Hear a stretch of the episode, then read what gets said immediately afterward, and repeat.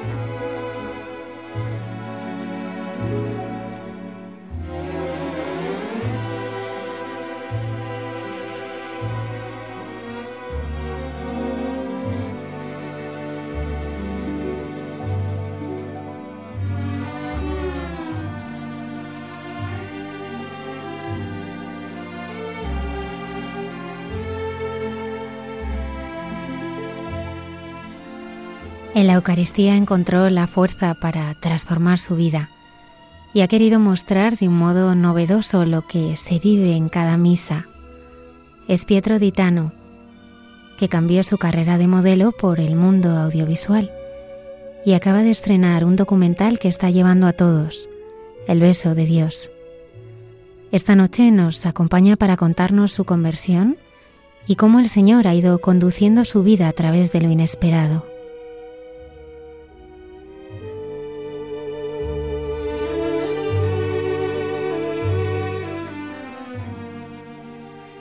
La generosidad de los sencillos mueve desde Brasil la reflexión del Padre Miguel Márquez en Dios nos hace guiños.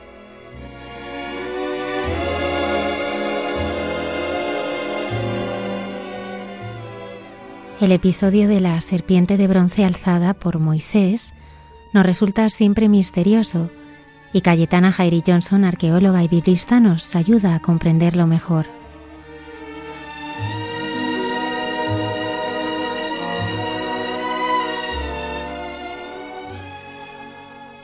Nuestra experiencia del misterio, nada extraño ni teórico, es lo más próximo a nosotros.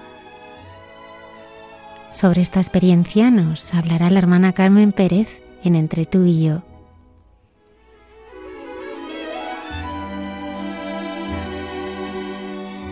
Buenas noches y bienvenidos una madrugada del viernes más a nuestro programa. Saludamos a todo el equipo y especialmente a Antonio, desde el control de sonido. Hola, buenas noches, bienvenidos a todos. Muchas gracias por acompañarnos. Comenzamos.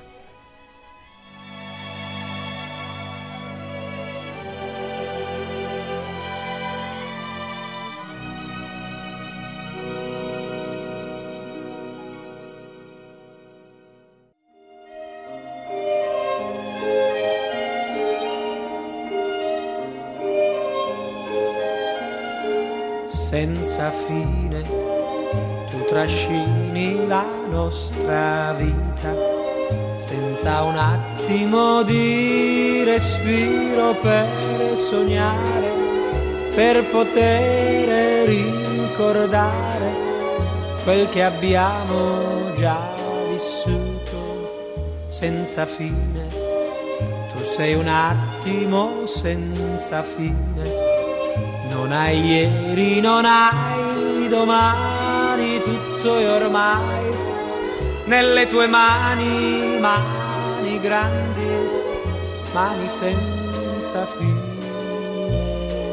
Non mi importa della luna, non mi importa delle stelle, tu per me sei luna e stelle tu per me sei sole e cielo, tu per me sei tutto quanto, tutto quanto voglio avere senza fine. Tu sei un attimo senza fine, non hai ieri, non hai domani, tutto ormai nelle tue mani, senza fine.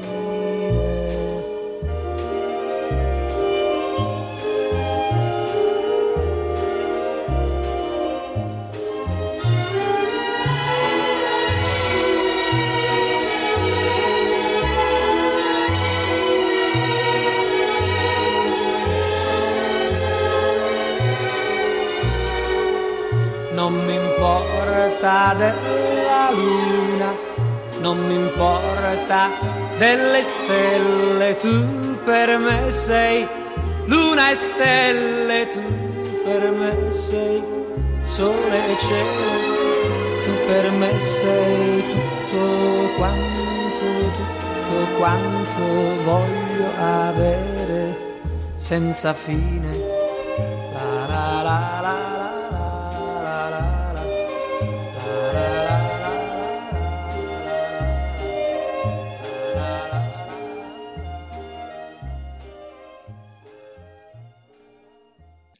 Esta noche nos acompaña Pietro Ditano, grado en comunicación, se ha dedicado y se dedica al mundo de la comunicación, del audiovisual, y recientemente ha estrenado un documental, El beso de Dios, para hablarnos de cómo ha surgido esta película y también de cómo él ha ido conociendo cada día más al Señor, nos acompaña esta noche. Buenas noches, Pietro.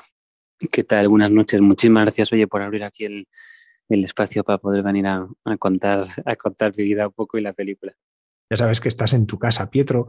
Eh, me gustaría que, comenzásemos, porque es verdad que cuando uno ve una obra, las obras nos hablan de sus creadores, y en esta yo creo que especialmente, ¿no? Pero antes de entrar en la obra, ¿cómo conoces tú al Señor? ¿Cómo era tu vida antes de conocer al Señor y a raíz de conocer al Señor? Sí, pues sí que, a través de mis padres tenía costumbre de, ir a misa los domingos, más o menos de toda la vida, y de rezar por la noche, que yo creo que aún sin, sin quitarle valor a eso, que como de alguna forma sí que estaba presente ya en, en mi alma y en mi corazón el, el deseo, la necesidad de, de, hablar con el Señor. Así que es cierto que no lo conocía más en profundidad, ¿no? O sea, lo conocía, o no sé si podemos decir una palabra tan grande como conocerle, pero sabía algo de él y sí que acudía, pues desde mi, mi poco conocimiento a, eh, a, bueno, su presencia a través de la misa de la adoración, de la oración, perdón, sencilla antes de dormir, pero luego sí que tuve un día, eh, precisamente ahí en Madrid, en el metro de Tetuán, que creo que lo conté en el anterior programa, que me paró por la calle un hombre que no, bueno, más que me paró, estaba yo parado y se acercó, estaba yo en una conversación con con una mujer, se acercó a mí y me empezó a hablar con mucha autoridad y con mucha eh, ternura y me miraba a los ojos y me decía cosas muy profundas y la verdad que ese día me, eh, me cambió para, sí, me cambió para siempre. Yo creo que como que desperté a otra, eh, no sé, a otro nivel de conciencia de lo cerca de, nosotros que está Dios o, o, de cuánto le importamos o de eh, cuán presente tiene Dios pues lo que nos pasa, nuestros sufrimientos o nuestras necesidades. Como que sentirle ahí tan tan cerca ese día yo creo que fue lo que me, eh, me catapultó poquito a poco, ¿eh? tampoco fue un, salto de gigante, pero sí que ese, como que ese encuentro provocó que luego quisiese acercarme más tímidamente, como quien le gusta a una chica y quiere caminar con ella, pues desde ese día como que sentí el deseo de, de pasear un poquito con el Señor y empezar a, conocerle y a, y a, saber quién, quién era Él. Cuando empiezas a conocer al Señor, ¿qué era lo que más te fascina de Él? Eh, pues nunca lo he pensado como palabra, me venía como serenidad. Cuando, como lo hice mucho a través de la lectura del Evangelio, eh, así como, como a sorbos eh, de noche, con mucha intimidad, sí que recuerdo que cuando, cuando abría así el Evangelio, bueno, o sea, al azar, que sencillamente abría la Biblia por la parte del Evangelio y dejaba que me saliese un texto y leía como algún fragmento pequeño. Y sí que recuerdo como quietud, serenidad, o sea, como cuando lo abría, como si el mundo de fuera un poco se, se paralizase. Sí, mira, hay una imagen que me viene a veces que cuando tuve el encuentro este con este hombre y en alguna otra ocasión de mi vida donde he sentido fuerte, fuerte la presencia de Dios y creo que sobre todo al principio cuando tenía esas lecturas eh, así más íntimas del, del, Evangelio, es como si, como, bueno, yo como cineasta o cualquier persona que sepa un poco de fotografía, como si todo lo demás estuviese fuera de foco, desenfocado y que únicamente lo único enfocado pues eran, en este caso, los ojos o aquella mirada que, se clavó en la mía y que me amaba ahí hasta el extremo de la locura que ardía. O, o, cuando leía el Evangelio como que sentía que el mundo de mi alrededor se, se congelaba o se paralizaba. O sea, eran como momentos muy especiales creo que son gracias, ¿no? Que a lo mejor el Señor permitía acceder ahí de una forma muy profunda y como que el resto de la realidad, pues por los instantes que duraba ese encuentro pues en la calle o, cada noche cuando abría la Biblia, como que hacían mucho, no sé, como que se hacían realmente presentes, como que todo lo demás desaparecía, la realidad que me rodeaba y sentía que por unos instantes o por unos minutos estaba metido ahí en, en las escenas. Pues recuerdo Getsemaní, por ejemplo, recuerdo mucho como si estuviese ahí, más que Getsemaní, el, como el, creo que es cuando Jesús va de camino con ellos eh, para el huerto, como lo que les enseñaba ahí, tengo muy grabado, el, sobre, como si tuviese la sensación de haber estado en la última cena, ¿no? Porque lo leía al principio de, este interés y cuando leía en Juan todas las palabras que Jesús les da, cuando los va desvelando todo, les empieza a hablar y del espíritu, pues tengo la sensación como de haber estado ahí a la luz de, de esas velas y no lo sé, o sea, era muy potente, es como si de repente se, como algo que está oculto mucho tiempo, como si leyendo el, el, Evangelio de alguna forma me permitiese acceder a eso que estaba ahí, ¿no? Porque yo ya tenía veintipico años y eso llevaba ahí desde pues milenios, pero como si de alguna forma pudiese entrar en, en ese momento de la vida de Jesús y escucharle hablar todo aquello y era flipante, vamos, es que cada palabra que sale de la boca de Jesús es como para quedarse perplejo ahí, no sé, o sea, es como tan profunda, tan sublime y tan infinita cada palabra que te puedes quedar loco y desconcertado de cada palabra que sale de, de su boca, ¿no? Y ahí precisamente es cuando que él desnuda un poco su alma y ya deja de hablarles con, con metáforas y hasta los propios eh, discípulos eh, le dicen, ¿no? Como que ahora ya no hablas, por fin hablas claro y nos dices quién eres, no sé qué. Y esa escena es que brutal, ¿no, Jope? Y sí que recuerdo como esa, ese pasaje en particular lo recuerdo con mucha, mucha nitidez y con mucho, como si fuese en, color y, y, de haber estado ahí realmente. Pietro, ¿tú has vivido momentos de oscuridad? ¿Has vivido momentos en los que has palpado el sufrimiento? Sí, tremendos, tremendos, tremendos.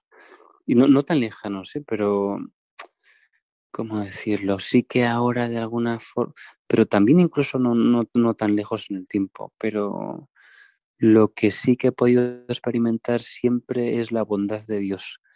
Es decir, cuando he estado en el momento así más abismal y de, a ver, eh, creo que el demonio trabaja muy, muy, muy, muy bien para que cada uno, en el momento en el que estamos, conseguir convencernos de que no hay sentido y de que no hay esperanza. O sea, como que trabaja mucho, mucho en minar hasta el último pensamiento de esperanza y hasta la última perspectiva de sentido. Y entonces cuando nos lleva ahí como a ese lugar de, de esto ya no tiene sentido y que incluso te llegas a creer, porque yo me lo he llegado a creer que no había sentido y que no había esperanza. Y luego ahí pues aparecer Dios y, de la nada, o sea, cuando ya te ves tú prácticamente derrotado o como que ha perdido el sentido para ti, de repente brotar. Y recuerdo muy especial un momento, o sea, hubo un momento de mucha oscuridad que se me juntó todo, pues enfermedad, una sinusitis fuerte que el médico además ni siquiera me, me la diagnosticaron a tiempo y no me dieron antibiótico, me daban paracetamol, la enfermedad seguía avanzando, se me juntó con una depresión brutal, tuve una crisis de fe grandísima, vivía ahí en Madrid, en Carabanchel, en un piso sin calefacción, un invierno terrible, estaba durmiendo poco, rezando mucho, estaba como más o menos de conversión reciente y me desequilibré mucho espiritualmente porque rezaba un montón, dormía poco, eh, me olvidaba mucho de los demás, la caridad eh, vivía como con mucha, o sea, con mucha hipocresía en el sentido que cuando rezaba, pues el Señor me daba la gracia de rezar mucho tiempo y de, grandes consuelos y cuando estaba en la oración me sentía en el cielo, pero me quería ir, ¿no? No había como, me quería ya ir con Dios y no tenía ningún deseo de servir a nadie ni de estar con las personas que me rodeaban. Y se me empezó como a generar algo ahí súper distorsionante. Luego, como yo he estudiado actuación, pues también los ejercicios, era una escuela pues artísticamente muy, muy potente. Y se me juntaban los ejercicios de escena, de actuación, que, pues yo qué sé, si tú trabajas, nosotros trabajamos lo que comúnmente se denomina como método, ¿no? Que es que te metes un poco en la piel del personaje, eh, dejas, te imaginas realmente que tú estás viviendo las circunstancias de él. Mi personaje pues estaba eh, con una pareja en una época en Alemania, creo que era en la preguerra, eh, no teníamos dinero, ella se quedaba embarazada y no teníamos dinero para sacar adelante el niño, ella como era, estaba enferma que se podía morir en cualquier momento, la vecina que era como un ogro era la única a la que le podíamos dar el niño para que el niño sobreviviese, entonces me juntó todo aquello, por mi circunstancia personal, que también había fallecido un familiar muy querido y no pude ir al funeral porque estaba en Italia. Bueno, no sigo porque no quiero echar mucha porquería encima del oyente, pero, o sea, un momento de oscuridad brutal, brutal, pero sobre todo de oscuridad mía interior, ¿no? De sentir que estaba yo lleno de odio.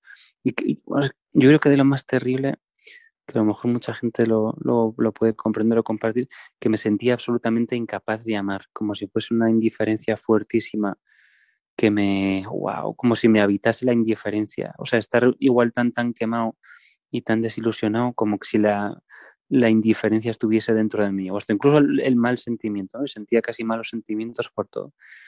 Y ahí pues acudí al, porque cuando estaba con la crisis de fe, acudí a la persona que me dijo que era sacerdote en la vida real, que me paró por la calle aquel día y dije, bueno, pues si tú me metiste en este lío porque fuiste quien me sacaste de mi vida anterior, pues a ver si tú me das algún consejo para, para poder sacarme, ¿no? Y me dijo dos cosas, me dijo una, sin saber que yo, yo estaba con una gorra para atrás y no, no, me hacía, o sea, no me dejaba ver vulnerable ni herido, ¿no? Pero por dentro estaba muerto.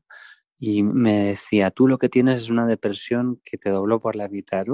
Y yo, y aparte yo no abría la boca, era como que él en conocimiento el Señor le revelaba cómo estaba yo. O sea, yo en apariencia, pues con mi gorra para atrás, de modelo tal, ahí no, no trataba de ocultar eso. Pero enseguida lo detectó, me lo dice.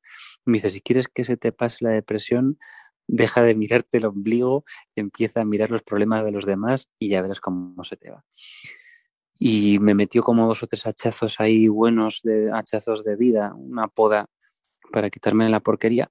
Pero sí, eh, lo increíble fue que aunque sí que me dio clave, sobre todo el servicio, como para, para poder quitar todo ese león terrible que estaba dentro de mí, eh, fue a través de la Eucaristía como experimenté la sanación. Cuando dudé más de la iglesia y, de la, y del propio sacramento, pues porque yo soy una persona muy buscadora ¿no? hasta el día de hoy y la verdad que pues me lo cuestioné. O sea, llegué a pensar que a lo mejor eso como que era hasta que, bueno, vi de todo, hasta testimonios de personas que habían sido sacerdotes y que lo dejaron, que bueno, no lo recomiendo porque pueden desconcertar y desenterrar más que ayudar, pero en este caso en la búsqueda lo vi y estando ahí un poco en esa, en esa mentira, precisamente fue la lectura del Evangelio lo que me llevó a misa de una forma que yo nunca había esperado. O sea, cuando estaba yo a punto de dejar de creer que aquello era, era realmente verdad lo que pasaba en misa, leí el que come mi carne y bebe mi sangre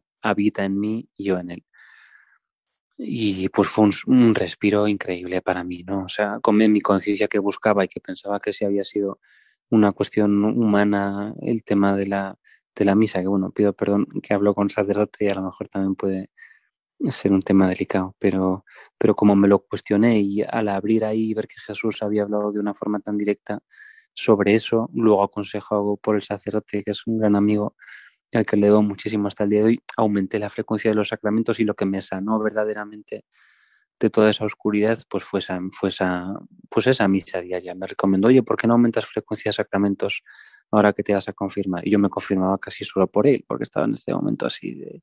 Y fue increíble como en poquísimo, pues creo que una o dos semanas, como diez días, sí que noté que la misa, yendo a diario con ese pensamiento clarísimo de que Jesús no iba a nada más que Jesús habitase en mí. Entonces solo iba a misa porque estaba hecho polvo y estaba muerto por dentro. Lo único que necesitaba desesperadamente era que Jesús viniese a habitar dentro de mí.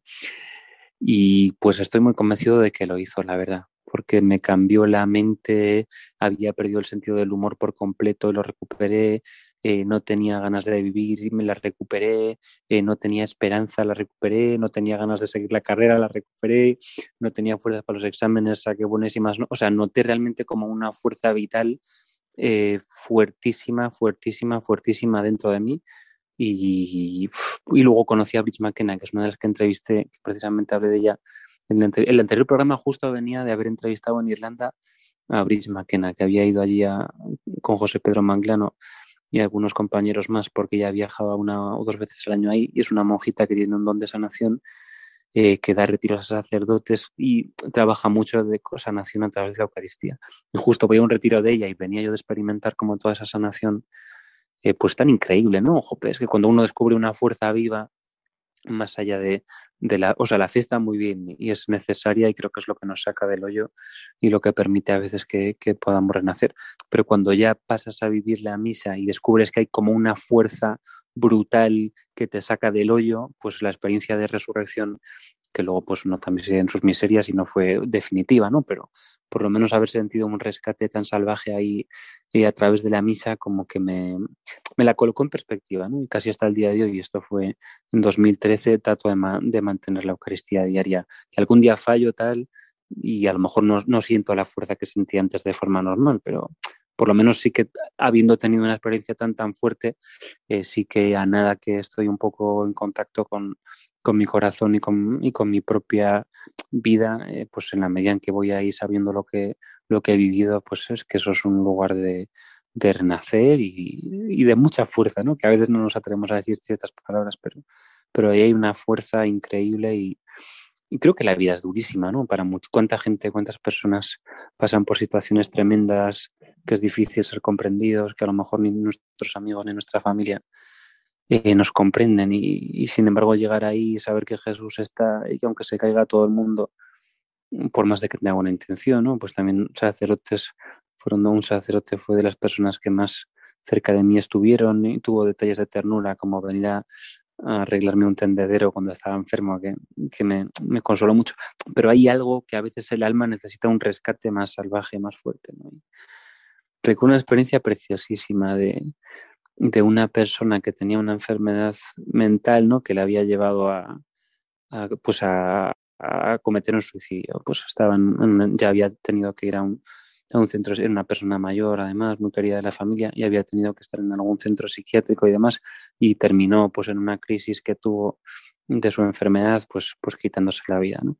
Y entonces yo rezaba ahí, ostras, porque con el tema del suicidio pues claro, no, no deja de ser pues un atentado contra la vida, ostras, y eso a nivel espiritual pues los sacerdotes sabéis seguramente mejor que yo lo, delicado que es eso, ¿no? Pero bueno, estando en un estado de enfermedad, más con el tiempo comprendí que ahí hay también una, pues una circunstancia que a muchísimo. Pero cuando recé la coronilla de la Divina Misericordia, que vaya este mensaje a Faustina que le daba Jesús, ¿no? Que cuando rezaréis como esta coronilla en la hora de la muerte, me interpondré ante el Padre como, como Salvador misericordioso y no como juez justo, ¿no? Entonces dije, vamos a tener que rezar inmediatamente la coronilla por esta, por esta persona.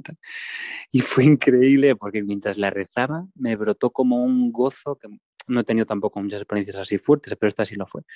Y me brotó como un gozo brutal y hasta me reía como casi a carcajadas porque sentía como en un sentido positivo, como si fuese un, yo creo que era un tigre, o sea, como un tigre de una fuerza inimaginable que estaba como protegiendo con celo a su cría y sentía como que de alguna forma el Señor me estaba dando serenidad de que estaba, o sea, porque si hubiese sido el demonio me hubiese dado miedo, pero esto me daba como un gozo brutal porque veía la fuerza del tigre, que era increíble, como protegiendo a su cría, ¿no? Y de alguna forma entendí que el, pues el celo de Dios por las almas que son suyas, aparte de una persona hiperpiadosa de misa diaria, que le gustaba ayudar y servir al Señor, y había tenido esta enfermedad. Pero cuando recibí la coronilla y vi como lo del tigre, o sea, sentí como un gozo tan profundo de ver como esa, esa radicalidad y ese amor tan poderoso que tiene Dios por, por las almas que me consoló, me consoló. Luego se lo conté, se lo conté a José Pedro Mangrano, creo que él hizo una, una, canción de Hakuna que dice como con la fuerza del mar, la solidez de la roca, y entonces eh, que en, parte venía por la experiencia esa que había tenido. No recuerdo el título de la canción, pero una de las de Hakuna le gustó tanto esa, ese momento que lo incluyó ahí Sí, que dice, tú eres mío, tú eres mío, o algo así, ¿no? Como que yo es lo que sentía, como que el Señor cuando me mostraba eso, me estaba revelando que, que, es, que el alma de esa persona que era suya. Y a veces, pues es que es eso, ¿no? Que nos creemos que Dios es un mindundi o que no hace nada, o que no le importamos, y sin embargo el amor de Dios y el rescate que hace por nosotros es de una fuerza y de una, de una contundencia que si lo supiésemos, pues nos, pues nos, nos pondrían los pelos de punta, yo creo. Pietro, tú has sido modelo es un mundo que desde fuera puede parecer muy banal. Sin embargo, tú que has descubierto en este tiempo en que has estado trabajando en el mundo de la moda.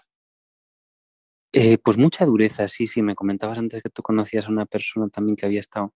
Yo lo recuerdo durísimo, o sea, de las experiencias vitales más duras que he tenido, porque eh, uno, hay muchísima inestabilidad. Pues, o sea, una cosa es que uno tenga un trabajo que trabaja de tal hora eh, a tal hora y que más o menos sepa cuál es su sueldo, dónde se va a mover, que luego hay mucha gente que con trabajos temporales eh, también tiene que pasarlo mal, pero la moda es la incertidumbre más absoluta, porque no sabes si te va a salir trabajo, si no te va a salir trabajo, estás en un país muchas veces que no es el tuyo, haces casting, eh, los casting vuelan, es decir, los, los castings son cosas con fechas de caducidad que no se repiten, o sea, no vas a volver ahí el día siguiente y te van a volver a ver, salvo que les intereses.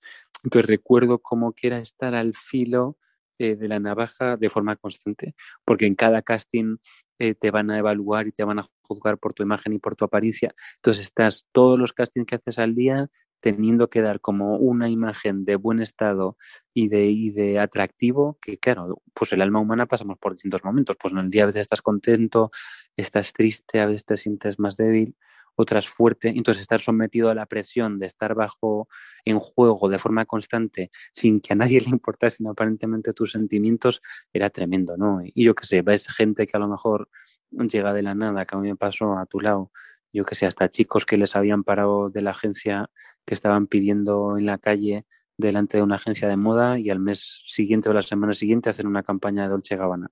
Y uno que llevaba un año ahí siempre al límite que si le sale algo fuerte y todo se cae de la primera a la última y vas un poco raspando lo que puedes.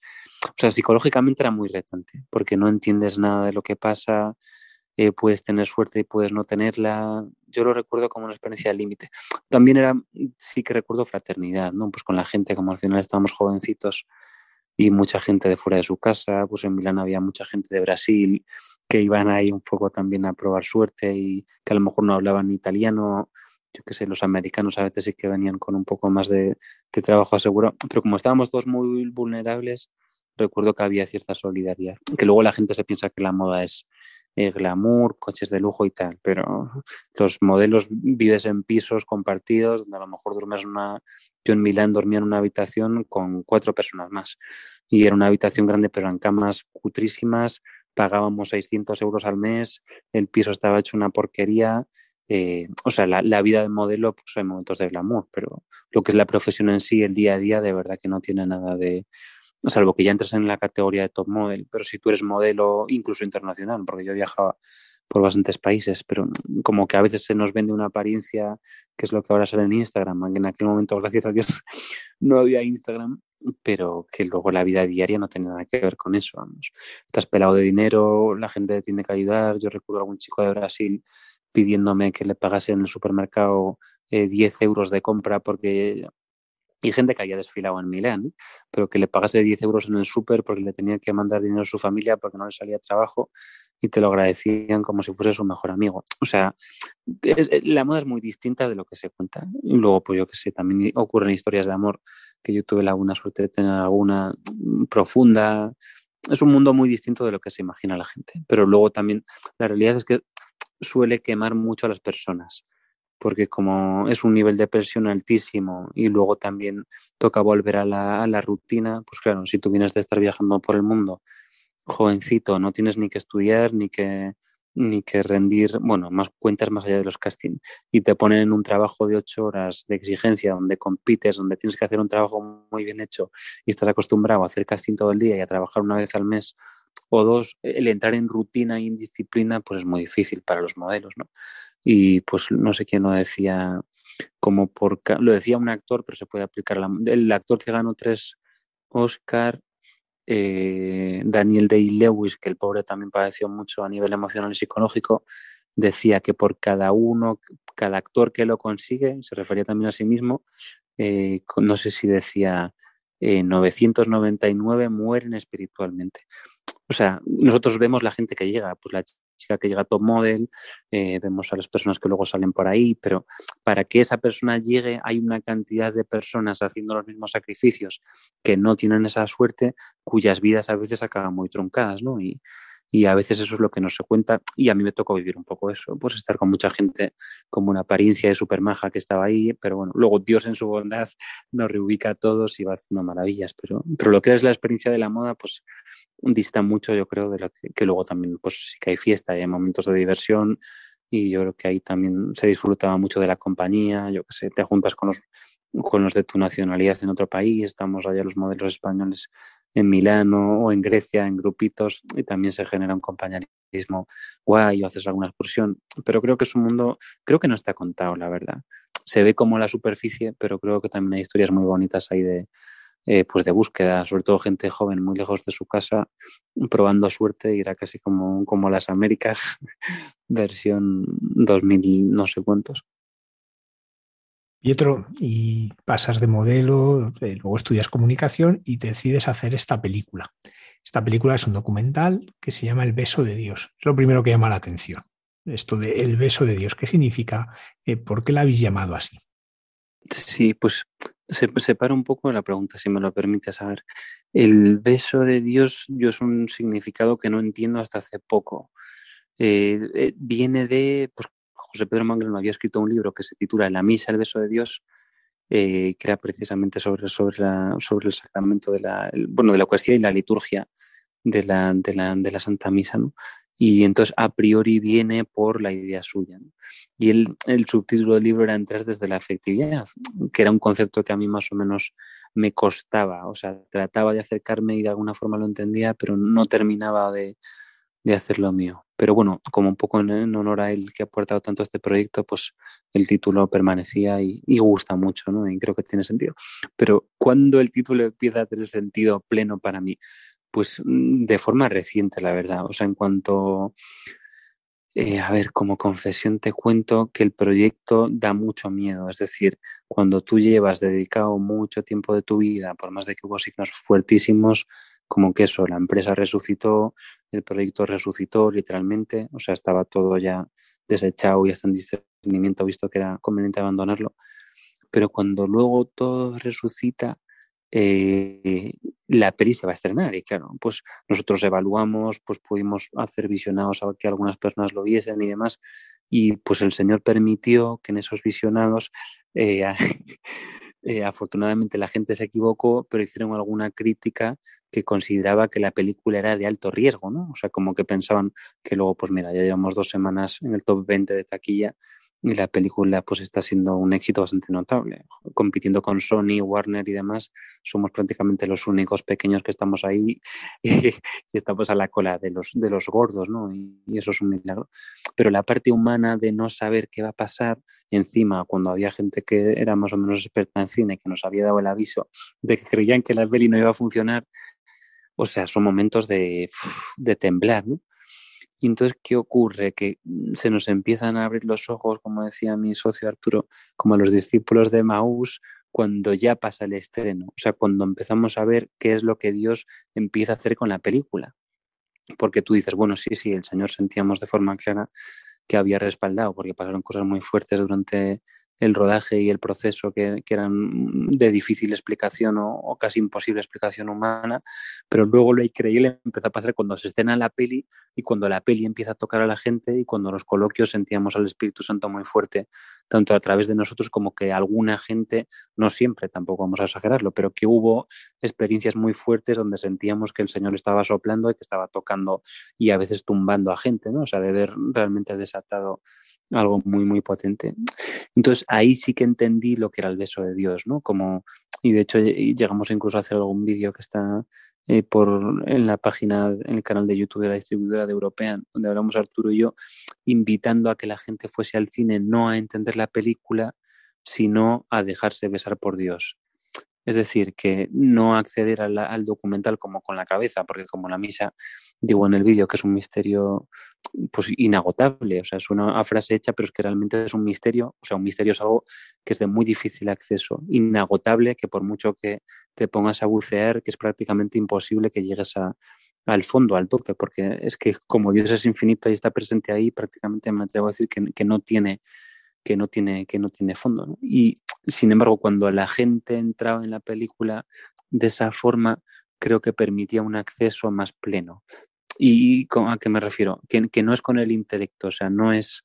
Eh, por, ¿Por qué es el beso de Dios? Porque no es, como decirlo, no es como el título, no es la idea de Dios, es decir, es algo que es un beso que tiene más que ver con, con todo el ser, ¿no? Pues, pues evidentemente la cabeza participa, pero el, el, cuerpo también participa porque es una experiencia sensorial. Un beso tiene algo de que aunque se comunique a través de los labios, también te toca el corazón, como que te alegra, eh, te, te, afecta, te activa la mente. O sea, creo que el beso de Dios, que aparte de ser todo lo que nos está pasando a nosotros y al público, es como esa experiencia de conjunto que hace que, que se sienta como, sí, como si fuese un impacto de Dios, me atrevo a decir, ¿no? Como que algo de Dios, me lo decía un sacerdote el otro día, que no sé si lo escucho a Verástegui, y me gustó mucho como que de alguna forma como si Dios con su mano saliese de la pantalla, traspasase y le tocase el corazón al espectador, que es una gracia y no siempre, ¿no? Pero sí que hemos visto que en un buen número de casos que hay algo así de que, de que la gente sale verdaderamente tocada y claro, pues que humanamente uno lo intenta hacer lo mejor posible, pero como está hecho en oración el proyecto, solo tiene sentido pues en la medida en la que Dios está pues obrando a través de eso, ¿no? Que es un privilegio brutal, pero pese a mi incredulidad, ¿sí? porque honestamente ni, Arturo ni yo pensábamos, o yo qué sé, decíamos, pues a lo mejor uno de, de cada no sé cuántos, pues sí le toca. Pero cuando en algunos pases hemos empezado a ver de forma bastante masiva que la gente salía tocada del cine y se les veía como una necesidad real de decirlo, de comunicarlo, casi de abrazarnos, de venir y de agradecer, y de ostras, que esto humanamente se ve que no, Mm, no es algo ni provocable, ni calculable, ni medible, sino que esto está pasando aquí delante de nuestras narices. O sea, siempre hacemos todo en oración y le pedimos al Padre el Espíritu, pero cuando ya empiezas a ver que eso traspasa la pantalla y que a la gente le está llegando algo eh, fuerte, pues, pues es un privilegio y, y, es muy bonito, es preciosísimo, la verdad, ver eso. Ha sido tener a Dios no solo como inspirador, sino también como productor e incluso como iluminador, porque lo de Islandia manifestó que estaba muy, muy, muy pendiente de todo. Sí, sí, sí. No. Lo, de Islandia fue una jura, porque, o sea, claro, el cine es, es, caro de hacer, ¿no? Y pues nosotros cuando, cuando estábamos eh, como viendo el tema del calendario, más allá de ver cuándo es el mejor momento, únicamente cuando fuimos a Islandia, que era invierno, valoramos cuando nos venía bien. Y dijimos, pues oye, con mi compañero eh, Arturo tenía que cogerse unos días en, el otro trabajo donde está él, eh, dijimos, pues oye, ya que están borrando esta semana, alargamos un par de días más, te, la coges entera y nos vamos a Islandia. Sí, sí, sí, venga. Entonces nos fuimos allí inocentemente sin mirar tiempo ni mirar nada. Y efectivamente, pues él lo, mira y todavía se queda muy... Yo como soy muy inconsciente, a veces ya voy a la providencia como a la gallinita con la venda puesta y como el Señor es bueno, pues acaba todo funcionando misteriosamente. Pero él como que sí que creo que le, impactó mucho, mucho, mucho. Y después de ese día siguió mirando el tiempo, ¿no? Y realmente en invierno en Islandia que pilles un día de sol, pues ocurre, él dice como a lo mejor una vez al mes o como mucho una vez a la semana. Y nosotros estando en Islandia sin haber mirado el tiempo, eh, pues lo cierto fue que encontramos dos días buenos de sol y el que fuimos a las cuevas de hielo, que comentas, que que has estado echando un ojo ahí a, a cosillas, pues que estábamos dentro del glaciar, que claro, o sea, si está el día nublado ahí, pues te pierdes toda la, la potencia del color, ¿no? Se ven las cuevas mucho más apagadas o incluso sería difícil hasta grabar. Pero ese día, como había mucha, mucha claridad fuera y el hielo pues es azul y trasluce, ostras, pues ver cómo toda esa piedra bueno, esa piedra, ese hielo eh, retroiluminado, pues era un espectáculo. Y, es muy difícil de provocar, ¿no? Porque ya te digo, que, que el, porque los, ¿cómo se llama? Las cuevas de glaciar, para ser visitables, aunque son peligrosas, son más estables en invierno. Pero es que en invierno tienes la contrapartida del clima. O sea, si vas en verano tienes más riesgo de, de que se pueda derretir alguna parte y de que haya derrumbes y no sé ni siquiera si te dejan entrar. Pero en invierno, que es cuando están más estables por el frío, tienes el lío de que probablemente pueda estar nevando fuera. De hecho, para acceder al set, eso fue una pasada. Fuimos en un el mismo set donde se rodó el inicio de la peli de Rock One, de la Guerra de las Galaxias, o sea que fue un privilegio increíble. Pero para llegar ahí íbamos en un vehículo de alquiler que las ruedas eran, vamos, como un motorista con la cabeza a cada rueda, o sea, eran gigantes.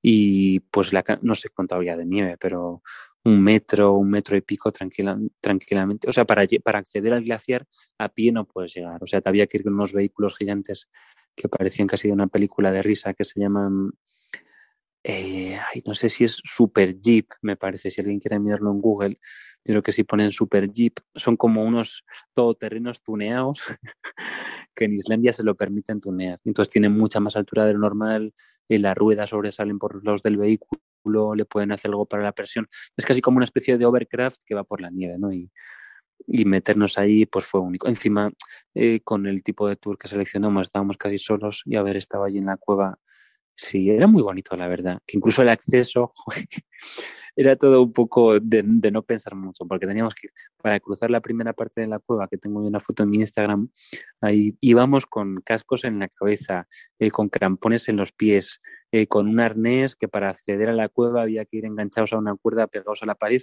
y luego dentro era como más, más fácil moverse, pero con crampones siempre.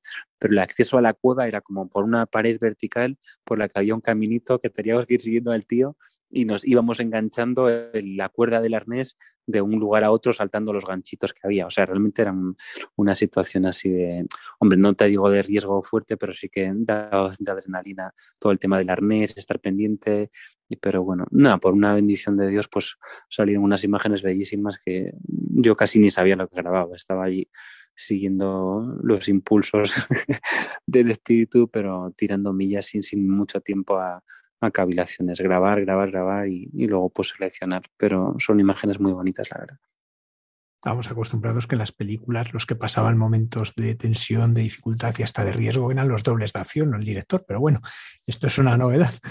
Eh, una cosa que, llama la atención, ¿no? Eh, tú, te vas a Islandia a grabar, pero has estado en la playa Escateras o otros lugares. ¿Por qué para hablar de la misa eliges tantos lugares que son naturaleza?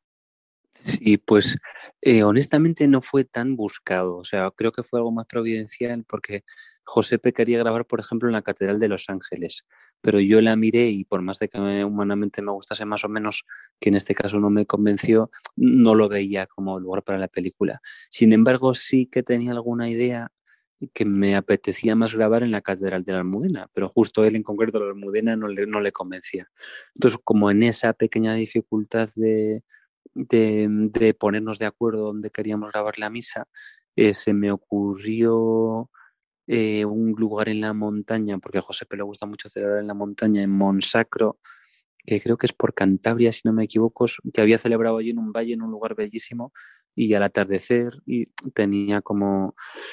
Eh, era como si fuese un pequeño cráter donde celebramos la misa. Entonces, por los laterales estaba rodeado el valle como de una, de una pequeña cordillera y me había encantado. Y, un poco con la idea esa, que estamos tomando algún McDonald's en, en Madrid, por, no, me acuerdo, por Plaza Castilla, por ahí, al lado del hospital de, no me acuerdo cómo se llama, que está por allí. Y se nos ocurrió lo de playas catedrales. Y entonces enseguida, cuando vi por las fotos, los dijimos, sí, sí, sí, tiene que ser ahí, tiene que ser ahí. Yo la conocía por, claro, porque como yo soy de Santiago de Compostela y había estado ahí dos veces, una vez de pequeño con mis primos y mis tíos de Italia y otra vez creo que con mis padres, y sí que lo recordaba como un lugar potente, pues oye, Dios también cuenta con lo humano, por supuesto, ¿no? Y como yo, como gallego, me había gustado mucho el sitio, así que eh, me parecía visualmente, ah, no, fíjate, mira, también, había habido un compañero mío en realización, Jairo, que de hecho hace los, hizo una cosa de, de efectos digitales del, del, del, documental, que tuvimos que corregir unas imágenes, eh, él había grabado un corto en esa playa, precisamente.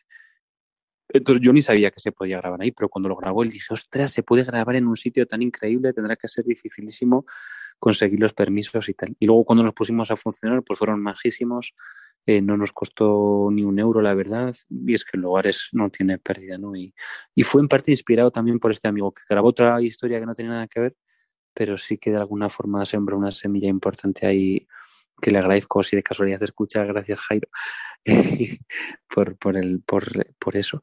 Y luego lo otro providencial, pues mira, yo creo que lo que más le puede interesar a la gente fue que mmm, empezó a brotar todo ese tema de la naturaleza cuando Josepe me pasó el libro ya recién publicado de la Misa al Beso de Dios para que me inspirase, yo me iba a cachito de cielo a Madrid a leerlo.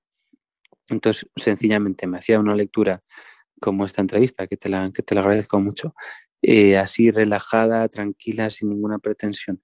Y iba, e iba leyendo el libro de la Misa del Beso de Dios con un, bueno, pues con un par de hojas o con un cuaderno y un bolígrafo y cuando iba leyendo el libro, aquellas cosas que me venían, o sea, lo quería leer ante el Señor porque quería realmente que él me, que fuese el que me inspirase. Entonces ahí me empezó como a venir eh, cierta idea del agua que en la Biblia ya está, ¿no? Como, como símbolo del Espíritu Santo, todo ese ciclo del que habla Isaías 55, ¿no? De que como la lluvia y la nieve bajan del cielo y no vuelven allí sin haber empapado la tierra, sin haberla hecho germinar y dar fruto al labrador, ta, ta, ta.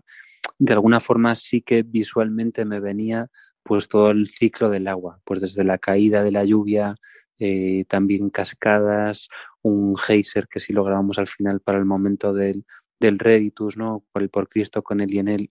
Y el libro de José explicaba muy bien que hay dos momentos el exitus, que es la bajada del espíritu en el momento de la consagración del cielo a la tierra, y el reditus, que es como los dones ya consagrados son ofrecidos al Padre, ¿no? Y la verdad es que me empezaron a venir imágenes que tenían que ver con la naturaleza y luego también integralmente las entendía y digo, claro, ostras, que la gracia en realidad es así, es algo que Dios envía del cielo, pues ahora ya lo sé más, ¿no? A través de su palabra, a través de los sacramentos, a través del Espíritu y que eso obra en nosotros. O sea, es algo que, igual que el agua eh, inunda la tierra y pues como dice Isaías, la hace germinar y, luego sale fruto de ahí y luego pues eso también em, el agua vuelve al cielo de alguna forma, con nosotros pasa igual. O sea, el Señor nos da la gracia que procede del cielo, nos nutre, nos, nos riega y cuando estamos ya regados pues también brota el agradecimiento o nosotros también pues podemos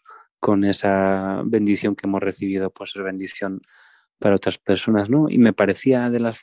Eh, eso está en la palabra de Dios, ¿no? A veces permanece un poco velado, pero está la lectura esta de las aguas del templo, que no recuerdo si es de Ezequiel, cuando el ángel está viendo los nudos, de los codos, perdón, que hunde un, un río que brota del templo y o sea, unas aguas sanadoras que también estaban en el libro de Josepe o en Juan 4 cuando está en el pozo, ¿no? El agua viva, o sea, constantemente en la palabra de Dios está el agua como, como símbolo de vida y de, espíritu. Ay, recuerdo la primera, la segunda entrevista que hice Ralph Martin, que, que, yo no entendía lo del agua viva. Juan, en el Evangelio de Juan sí que lo dice en algún momento, no sé si cuando Jesús toma las palabras de Isaías, el que, el que, el que tenga sed, que venga a mí y beba, ¿no? Y creo que ahí en ese pasaje, si no me equivoco, Juan revela que el agua es el Espíritu Santo, ¿no? Y yo, pues honestamente, no había comprendido la, analogía. Entonces a Ralph Martin se lo pregunté, oye, tal, eh, aquí dice Jesús en el Apocalipsis, el que tenga sed, eh, que ven como al que tenga sed, yo le daré gratuitamente de la fuente del agua de la vida o algo así, ¿no? Es una frase del Apocalipsis.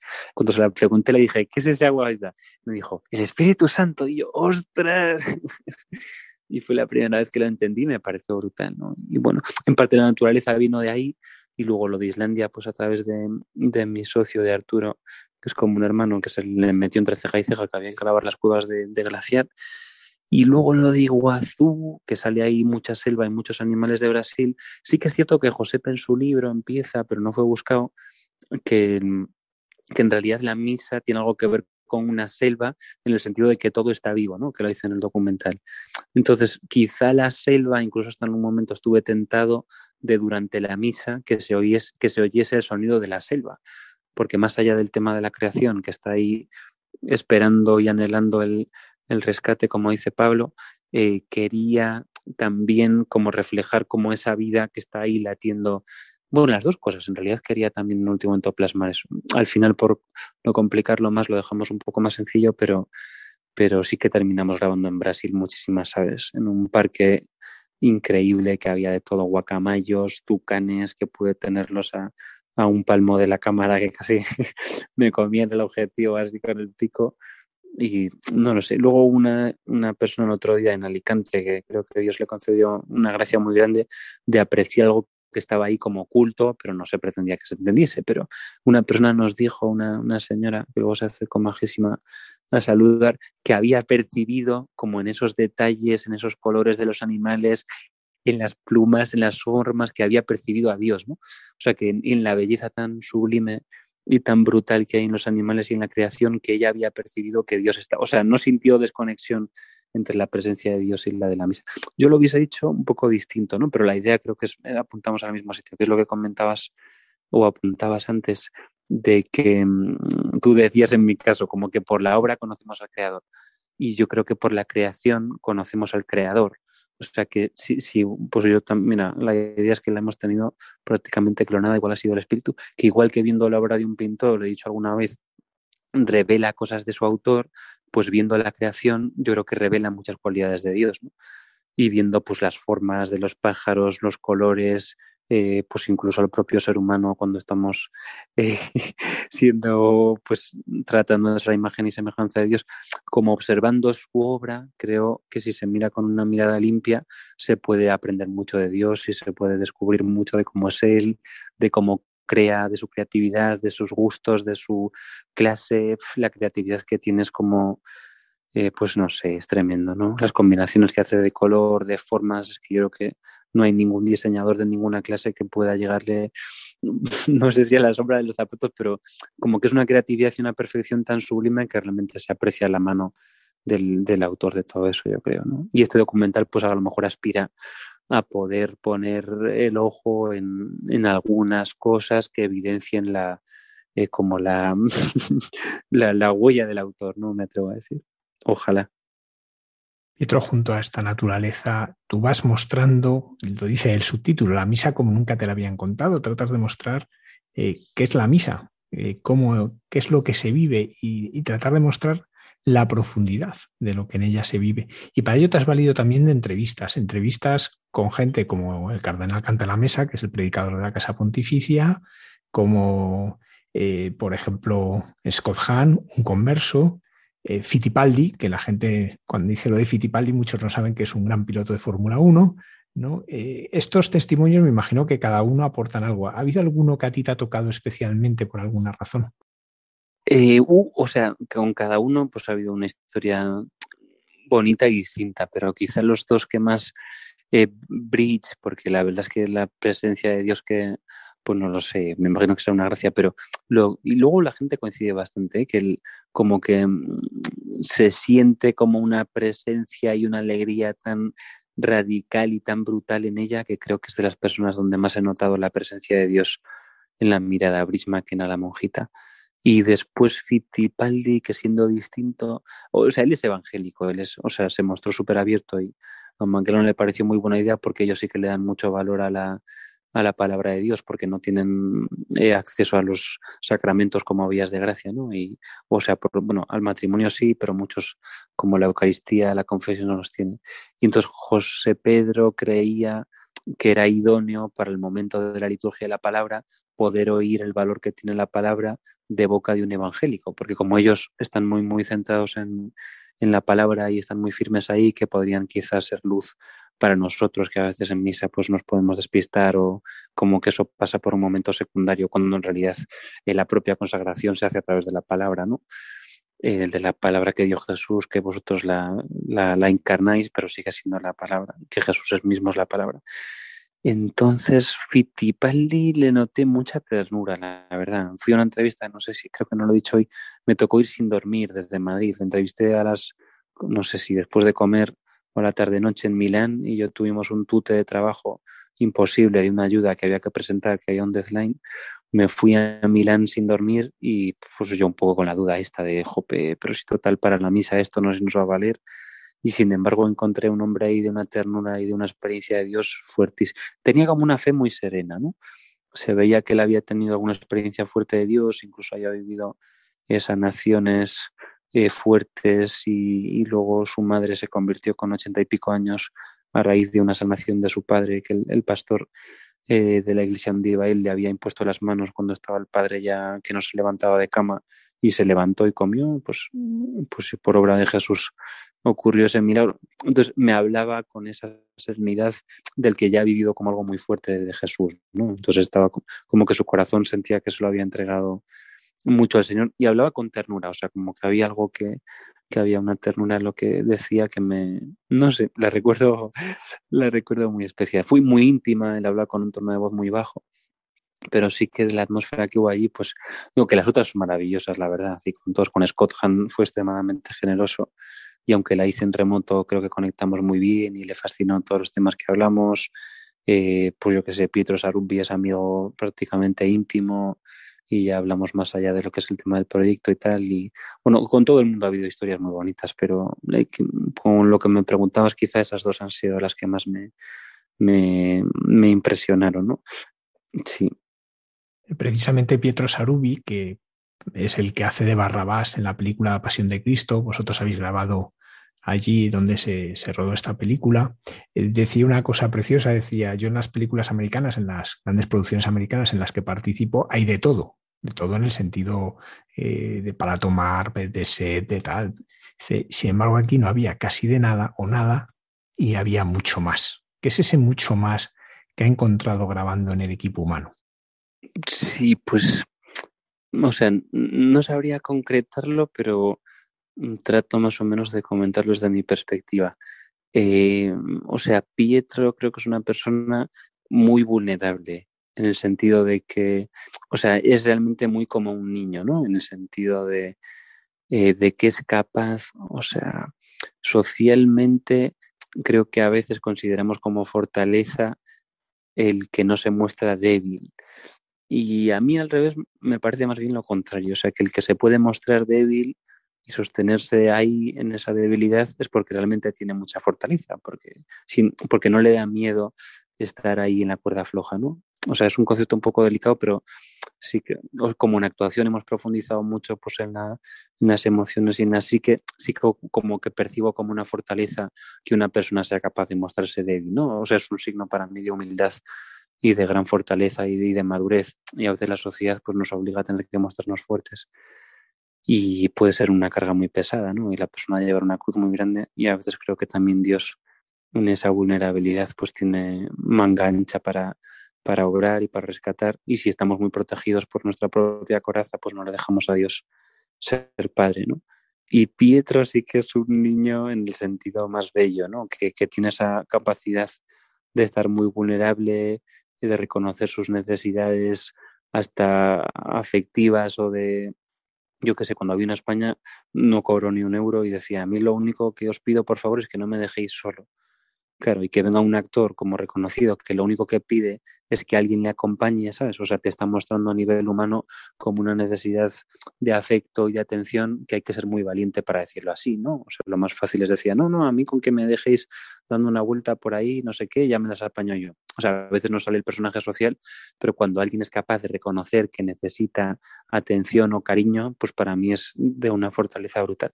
Entonces, como él estaba en ese punto, pues yo casi me sentía interiormente obligado a corresponder con ternura, ¿no? O sea, cuando alguien está como en ese nivel de mostrarse tan necesitado, no de mendigar, es una cosa muy distinta. O sea, mendigar es como el que está todo el día pidiendo atención o reclamando. O sea, él como con mucha dignidad y con mucho silencio y estando en su lugar, pero exponía de forma muy sencilla y humilde que él necesitaba como cierta atención. No con caprichitos, pero como que sí que demandaba eh, pues ser tenido en cuenta, eh, sí, era como algo, no sé, como no lo he visto a muchas personas una vulnerabilidad así.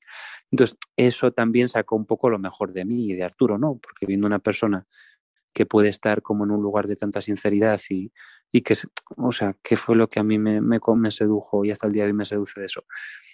Que permitía el acceso a él también, ¿sabes? Porque cuando a veces nos ponemos como muy Em, cerrados, lo que hacemos es que no dejamos que haya como un contacto real entre las personas, o sea, contacto de, de llegar como a abrirnos un poco más los unos a los otros. Y como él estaba en ese estado de, de demanda silenciosa de que se le cuidase, también eso me permitió a mí pues no estar en una posición más de, como decir, el yo controlo, ¿no? Que hay mucho de, no, yo eso controlo, no, eso está chupado, no, no, no. O sea, me obligó a mí a estar en un lugar de igual vulnerabilidad y creo que ese es un terreno pues muy bello donde Dios y bueno Arturo también y como que creo que se hizo también César el director se extendió al equipo no el hecho de que tuviésemos que sostenerlos los unos a los otros y que cuidarnos los unos a los otros y de sentirnos necesidad y luego estar pues también buscando todos a Dios no que eso el amor brota de Dios y sin él no, no, no lo tenemos.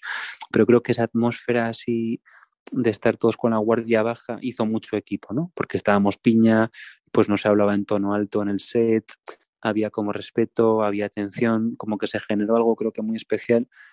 Bueno, yo creo que es muy importante en esta vida y sufro mucho cuando no lo hay, eh, que creemos ambientes de no juicio, porque muchas veces la tendencia humana es a, como el que piensa distinto o el que objetivamente está haciendo algo mal, como que enseguida tachamos a la persona, ¿no? Y decimos, no, ese es un no sé qué, bomba, ya le ponemos la cruz, le ponemos la etiqueta, yo soy el primero que he caído en prejuicios o nervios. Pero cuando nos quitamos como esas cosas que vienen del demonio de división, y permitimos, pues yo qué sé, una cosa es que uno reconozca que una acción está mal, no, es que hay que cegarse ante el mal, pero cuando quitamos esas categorías de es un no sé qué y permitimos como aislar, pues que puede haber habido un error, pero aún así estar con la persona y cuidar a la persona y amar a la persona, yo creo que ahí realmente sí que creo que se, que se construye el reino de Dios.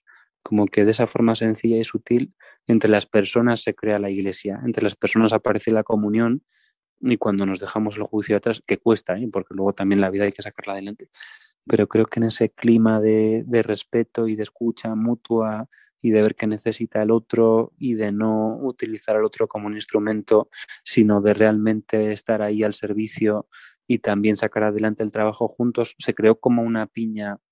Yo creo que se hace iglesia. Pues mira, tú como sacerdote lo comprenderás bien. Cuando se está en esa actitud de no juicio y de remar todos a favor y de no forzar y de no hacerse el simpático para que el otro haga lo que yo quiero, sino realmente de, de dar un pasito atrás y estar en una actitud de escucha. Tiene una gran dignidad, Pietro, como ser humano, yo creo.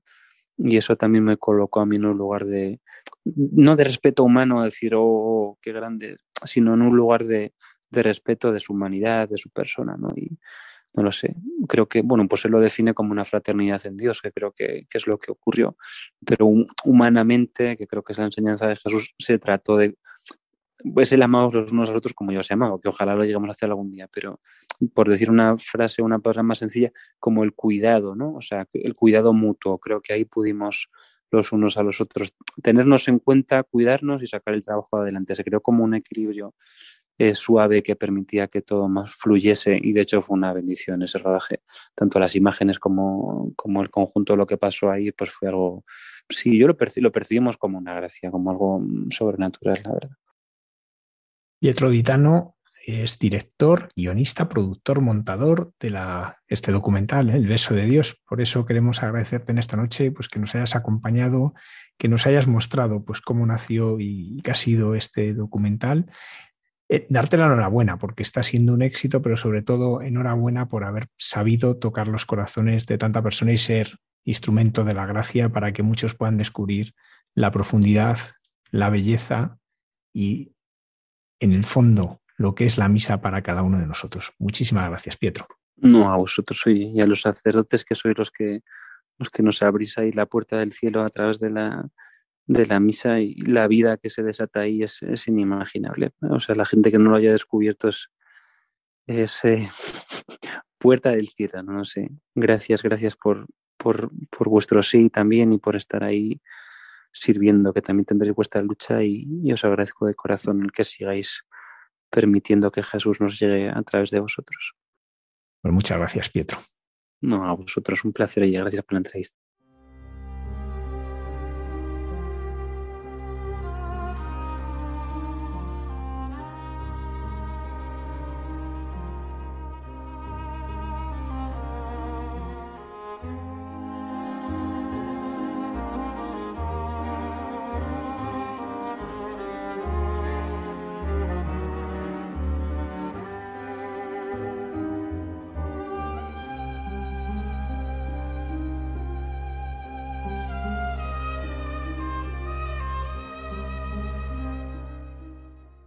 Cuando conoces lo que hay detrás de este documental, disfrutas de nuevo eh, la belleza impresionante de los lugares en que se ha grabado el beso de Dios, en Brasil, Islandia, en Matera, Italia, y sobre todo también la fuerza de los testimonios. Así es. A mí eh, personalmente lo que más me ha gustado es em, cómo ha nacido la película, ¿no? Del momento que dice Pietro de ese momento oscuro, de ese momento de indiferencia, eh, pues eh, nace esta obra de arte, ¿no? Que es un poco, eh, pues esos testimonios tan, tan, como, como comentas, tan, pues tan de fe, ¿no? Que una persona abra su corazón para contarte su encuentro con, con Dios, pues siempre es una bendición, porque a todos nos ayuda. a todos nos ha ayudado en algún momento esa, esa apertura de corazón, ¿verdad? La semana pasada estuvimos en Croacia y esta semana nos vamos a Brasil con el padre eh, Miguel Márquez y su sección Dios nos hace guiños.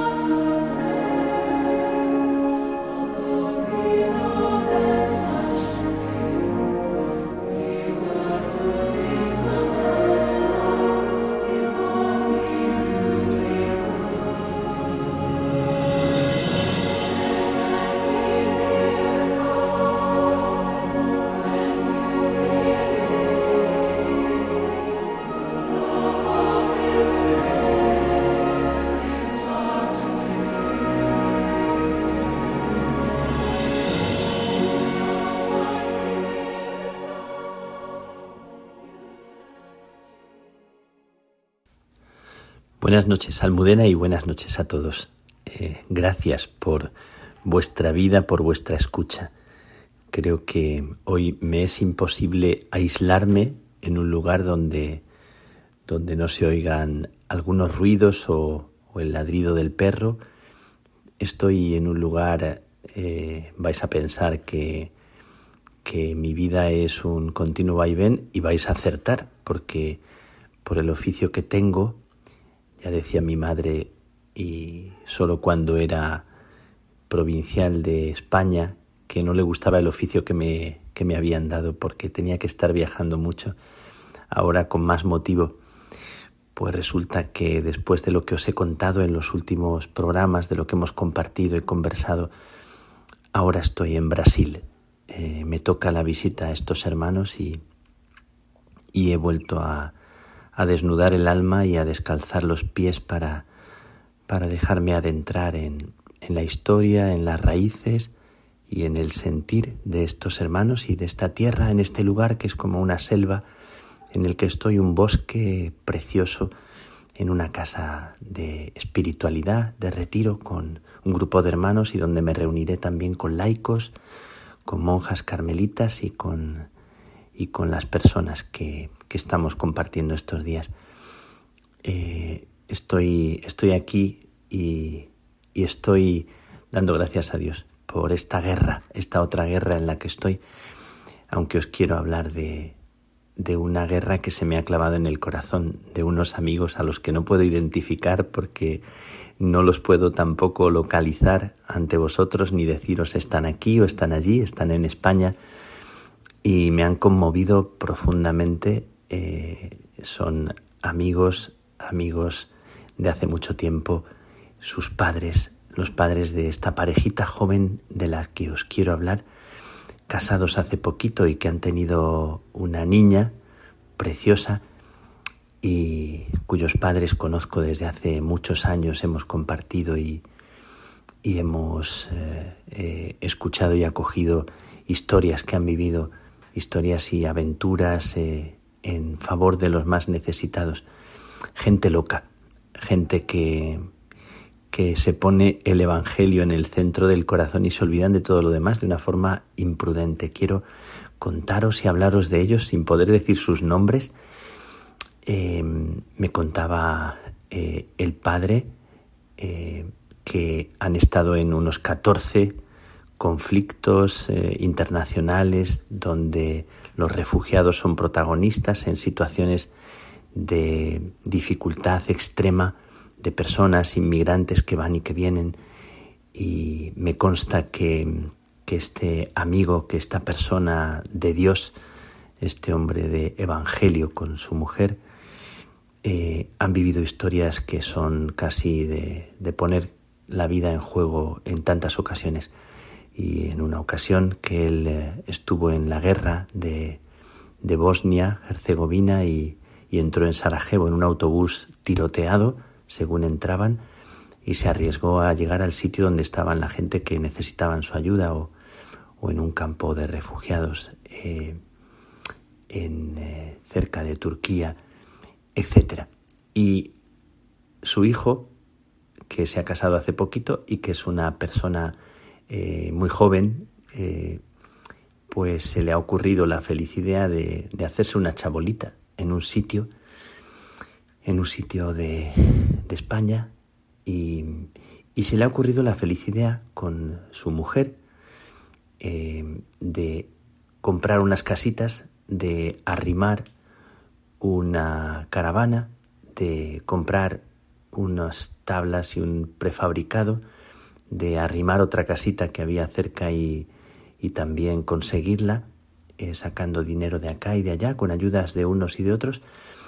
Y tienen refugiado en su casa, tienen acogido en su casa a más de 30 personas que estaban en la calle, que vivían en la calle, eh, personas que tienen situaciones de extrema necesidad, familias, y, son cerca de 34.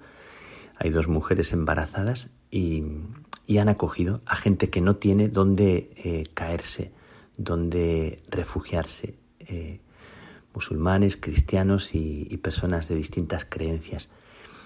Y les he pedido ayuda para un amigo mío, para un amigo que estaba en, en una situación de necesidad porque tenía que encontrar un lugar y no encontraba dónde y hemos llamado a distintas puertas. Una, una persona conocida, muy querida mía, ha llamado a distintas puertas y ninguna puerta se ha abierto. Y hemos llamado a la puerta de los más pobres, de los que no tienen nada, de los que viven en una chabolita.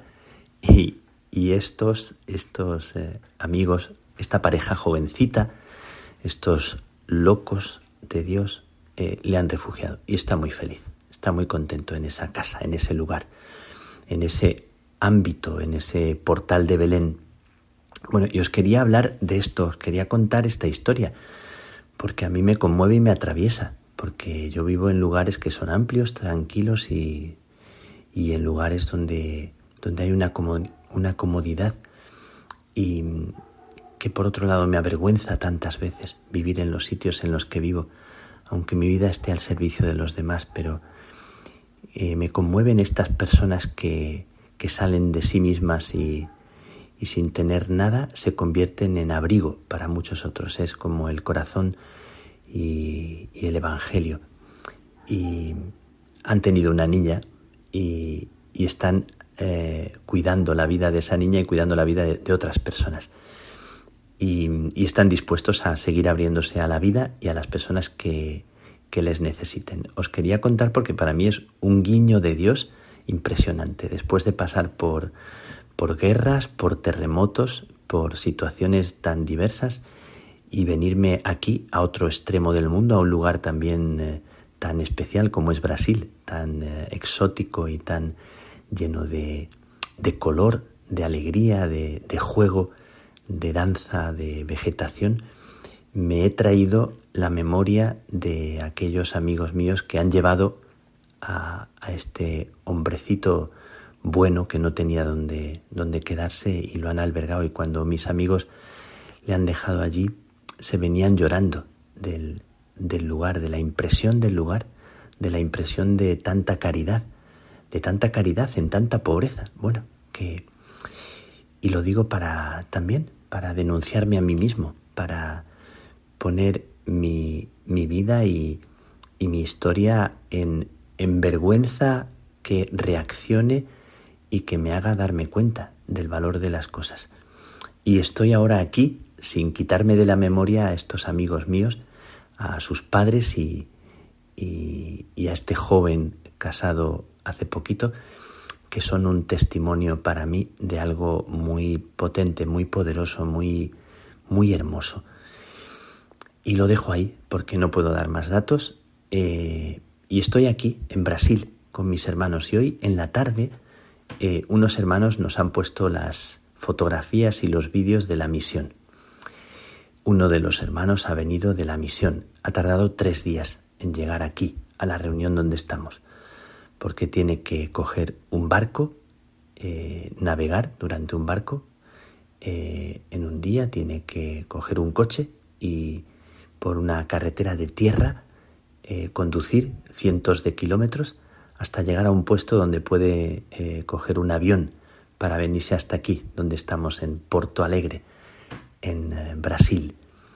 Nos han enseñado las fotos de la misión y nos han contado la historia de la misión. Están muy felices, muy contentos en aquella misión llena de indígenas, eh, llena de bueno, miles de, personas indígenas de pequeñas comunidades, pequeñas poblaciones de gente que son cristianos, y que celebran con una alegría. Nos ha puesto los vídeos y me parecía tan bonito celebrar la, la vida y la Pascua eh, con tanto color y, los trajes de comunión eh, de las primeras comuniones que son los trajes indígenas eh, para la fiesta y me encantaba ver esa inculturación y, y también en la Amazonía, porque esto es en la Amazonía, en la selva amazónica, aquí en, una parte de Brasil, em, pues también el peligro de, las multinacionales y, la contaminación del río, eh, que con el mercurio se está convirtiendo en un lugar donde los peces van muriendo y ese lugar que es fundamental para la subsistencia de muchas tribus y de muchas personas, pues se está convirtiendo en un lugar donde, donde se genera eh, la muerte. Y estaba yo pensando, hoy en tantas personas que contaminan la vida, que la contaminan con la guerra, que la contaminan con, con su falta de solidaridad, que contaminan la vida con sus intereses económicos, intereses particulares, egoístas, que les es imposible desmontarse del ritmo y del estilo de vida en el que están metidos porque no pueden cambiar y sería tan, tan diferente su vida y seguramente antes de que terminara su vida amargada en, ambiciones, sería tan hermoso que pudieran experimentar lo que es tener las manos más vacías y el corazón más abierto a, otro tipo de aire fresco, en lugar de contaminar la vida de los demás, estos días que estamos también con el alma encogida por, por la situación de Colombia y por la situación de tantos países de América Latina, de África, de, de Asia, situaciones de tanta injusticia legitimada, a veces provocada por, por los políticos o por los gobernantes. Em, hay gente que se pasa la vida contaminando los ríos.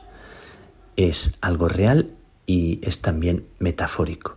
Hay gente que no sabe hacer otra cosa para subsistir en su modo de vida que contaminar la vida de los demás. Pero hay gente, y os acabo de hablar de, de mis amigos o de estos misioneros alegres que contaban eh, su historia de la misión y las dificultades para venir y lo contaban con una sonrisa.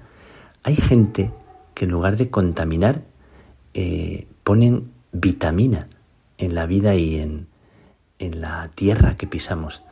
Hay personas que se dedican silenciosamente eh, a hacer que la vida de los demás tenga un techo o tenga un abrigo o tenga eh, un, pan para comer. La noche en que mi amigo fue a la casa de, de estos eh, jóvenes que viven en una chabola, le dieron de cenar y le dieron una habitación para él. Curiosamente había una habitación, no me lo explico, teniendo a treinta y tantas personas eh, acogidas.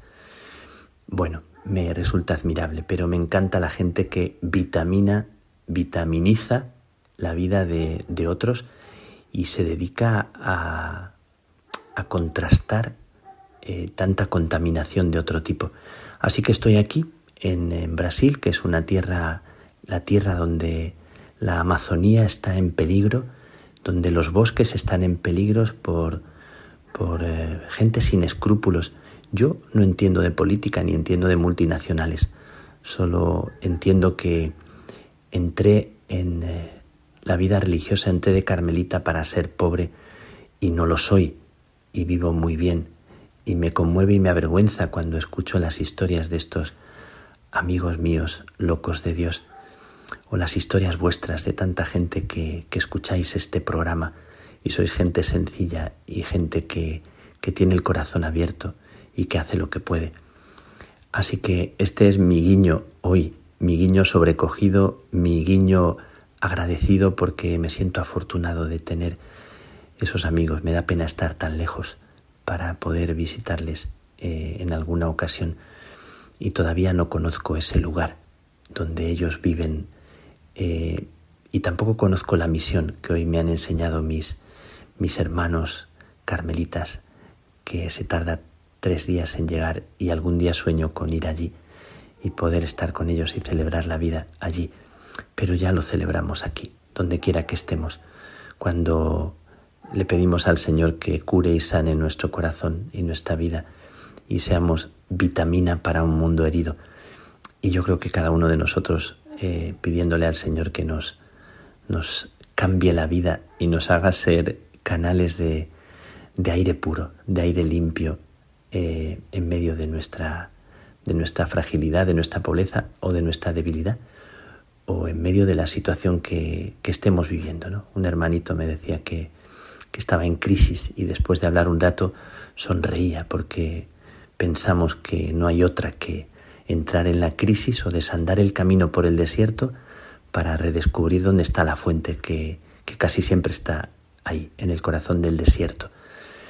Bueno, pues doy gracias y brindo por los locos de Dios, los locos y las locas de Dios que hacen de la vida no un camino prudente de mantener la propia comodidad, o la propia idea, sino que se abren a otra idea mejor y abrigan la vida de otros. Me, encantaría que mi vida estuviera más a la intemperie, más pobre. Eh, me encantaría dejarme contagiar por ellos y pedirle al Señor que nos contagie a todos para que nuestro mundo tenga vitaminas, porque está un poco malito con tantas situaciones tan duras, tan, tan difíciles, y queremos no rendirnos y que nadie nos borre la sonrisa. Seguimos cantando el grito de Cristo ha resucitado en, en el lenguaje de Ucrania, Christus Foskres. Gracias, que Dios os bendiga.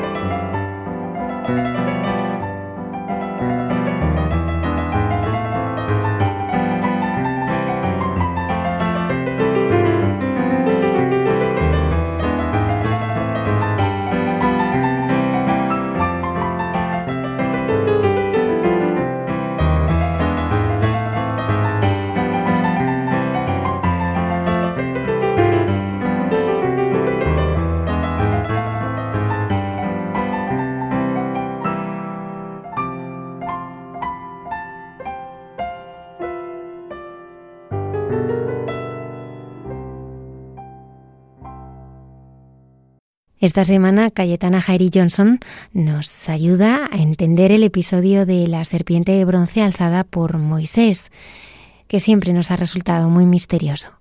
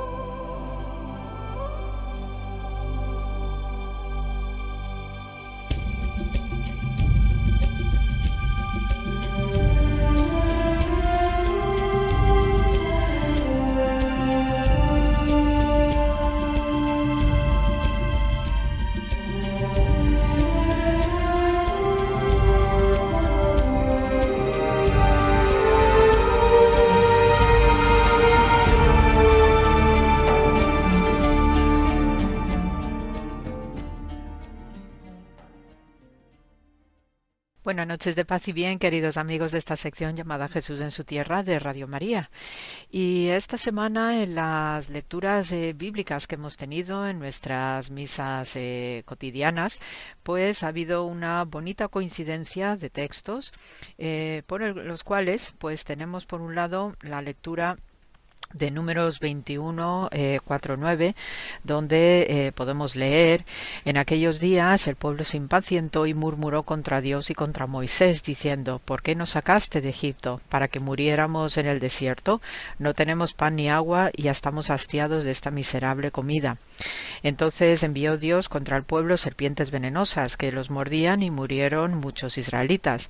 El pueblo acudió a Moisés y le dijo, hemos pecado al murmurar contra el Señor y contra ti. Ruega Señor que aparte de nosotros las serpientes. Moisés rogó al Señor por el pueblo y el Señor le respondió. Haz una serpiente como esas y levántala en un palo. El que haya sido mordido por las serpientes y mire la que tú hagas, vivirá.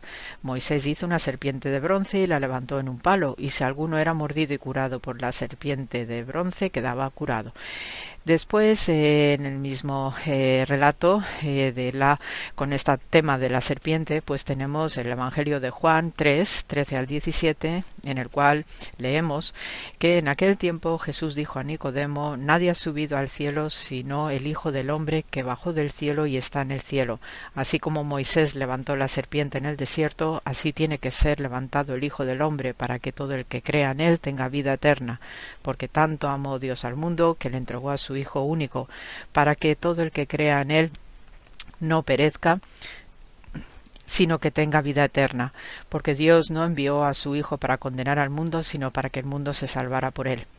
Eh, estos dos textos bíblicos eh, maravillosos también, eh, como todo lo que podemos leer en la Biblia, pues no deja de ser que también evoca mi propia experiencia personal como arqueóloga en Tel Hatzor, en Israel, sino también el uso y el simbolismo profundo que tiene la serpiente en muchos, eh, muchas culturas de la antigüedad, pero especialmente en el Próximo Oriente. Sabemos, y de nuevo, no, pues eh, en mi experiencia arqueológica, pues en Tel Hatzor, eh, hemos encontrado diversas representaciones y materiales físicas, ¿no? de bronce, de pequeñas culebrinas, ¿no? de serpientes que se utilizaban como amuletos de una manera bastante habitual. Y de hecho sabemos que también también en eh, las, las, principales eh, ciudades eh, del periodo cananeo pues eh, había determinados puntos en esas en el santuario principal de estas ciudades pues había puntos donde se depositaban amuletos en la forma de serpiente y especialmente de bronce o también de cobre. Hemos encontrado algunas. El caso es que en el museo de Israel pues tenemos una bonita colección de estas serpentinas de, bronce que se utilizaban como amuletos y había una función muy especial relacionada con la serpiente. Ya sabemos que eh, desde el punto de vista también bíblico pues la serpiente no guarda una buena reputación precisamente, pero para eh, entender ¿no? el papel de la serpiente, especialmente en el jardín bíblico del Edén, pues también hay que tener en cuenta los contextos por los cuales pues hubo estos cultos eh, serpentinos no solamente en el próximo Oriente sino también en Egipto igualmente en la India no donde también pues podemos ver a estos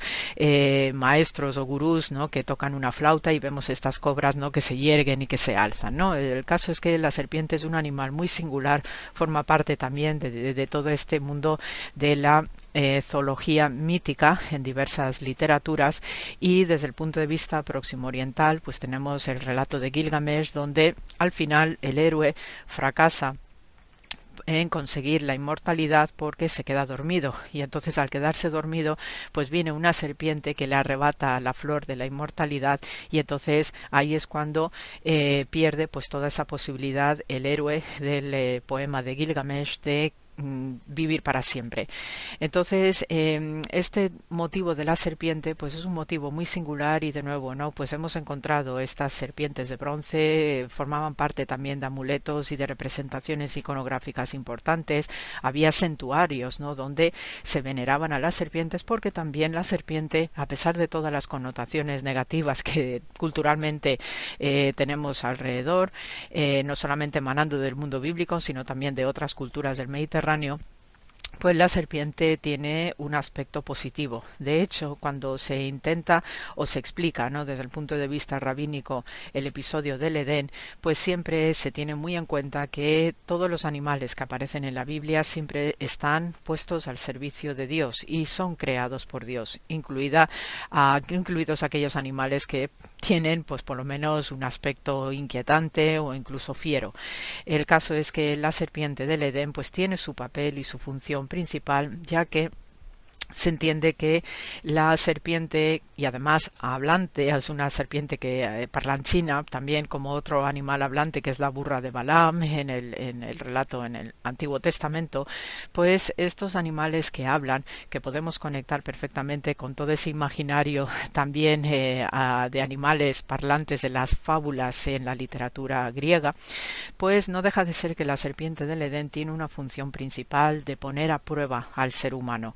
Eh, habitualmente pues se suele decir ¿no? que, que mala la serpiente, que tentó, etcétera, pero realmente estaba siendo un instrumento de Dios porque también la exégesis rabínica es tiene un punto de radicalidad que no deja también, a pesar de que soy especialista, no deja de sorprenderme, porque en ese episodio del Edén, sabiendo que Dios había creado a una vasta humanidad, pero creó especialmente y fueron puestos en un jardín muy especial eh, a la pareja primigenia de Adán y Eva, sabe muy bien que estos dos, este hombre y esta mujer primigenia, pues son tan inocentes, tan puros, que pueden caer en manos de cualquiera que los desvíe del camino eh, para el, cual fueron hechos por Dios.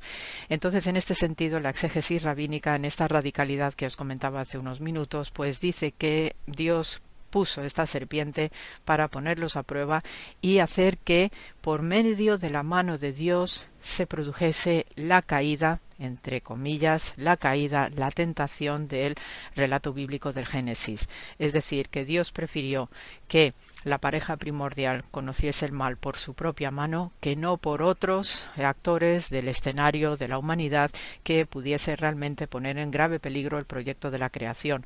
De hecho, a pesar de esa caída, a pesar de lo que ya sabemos en el relato bíblico del Edén, pues que son expulsados del paraíso, son obligados a trabajar, a buscarse el sustento, etcétera, no deja de ser que fueron cuidados y fueron protegidos por Dios hasta el final de sus días en este mundo terrenal. Entonces, eh, la exégesis de la serpiente en el mundo bíblico, pues obviamente no tiene una carga eh, negativa por lo que vamos recibiendo hacia el occidente a través de los cristianos, pero desde el punto de vista judío, la imagen de la serpiente no es tan negativa. De hecho, eh, las serpientes en la antigüedad, y esto ya es compartido por otras muchas culturas, pues tiene un valor muy positivo porque también la serpiente es un símbolo de sanación, de renacimiento, por aquello de que las serpientes cambian la piel periódicamente y salen totalmente renovadas y además viven de una manera eh, larga en el tiempo. Y se sabe que en estos santuarios donde se cuidaban a serpientes y se depositaban estos amuletos representando serpientes en, en bronce, pues también el veneno de la serpiente utilizado en una dosis adecuada pues servía para medicina. ¿eh? Y esto también lo comparten hasta hoy todos los expertos en el mundo de las serpientes y las mordeduras de serpientes. Las serpientes de las que habla el relato bíblico de Moisés pues son unas serpientes específicas de desierto que cuando mordían creaban un, una sensación de calor horrorosa. ¿eh? Es decir, por eso estas serpientes de desierto se las llamaba zarafín, que significa chicharrante realmente, ¿no? Eh, da una sensación de fuego la mordedura de estas serpientes en el desierto y por eso ese grupo del éxodo pues iba cayendo ¿no? por estas mordeduras. Y es aquí que Moisés pues crea una serpiente de bronce que está enrollada sobre un callado de madera. Esta imagen es la que nos viene representado y se incorporó también a las iconografías clásicas. Eh, a través del mundo griego, pues recibimos ¿no? lo que es la imagen, la iconografía típica de la serpiente, que también es un símbolo de nuestras farmacias, ¿eh? por esta asociación que tiene la serpiente con la medicina y la sanación, esto que, se, que conocemos con el nombre del caduceo.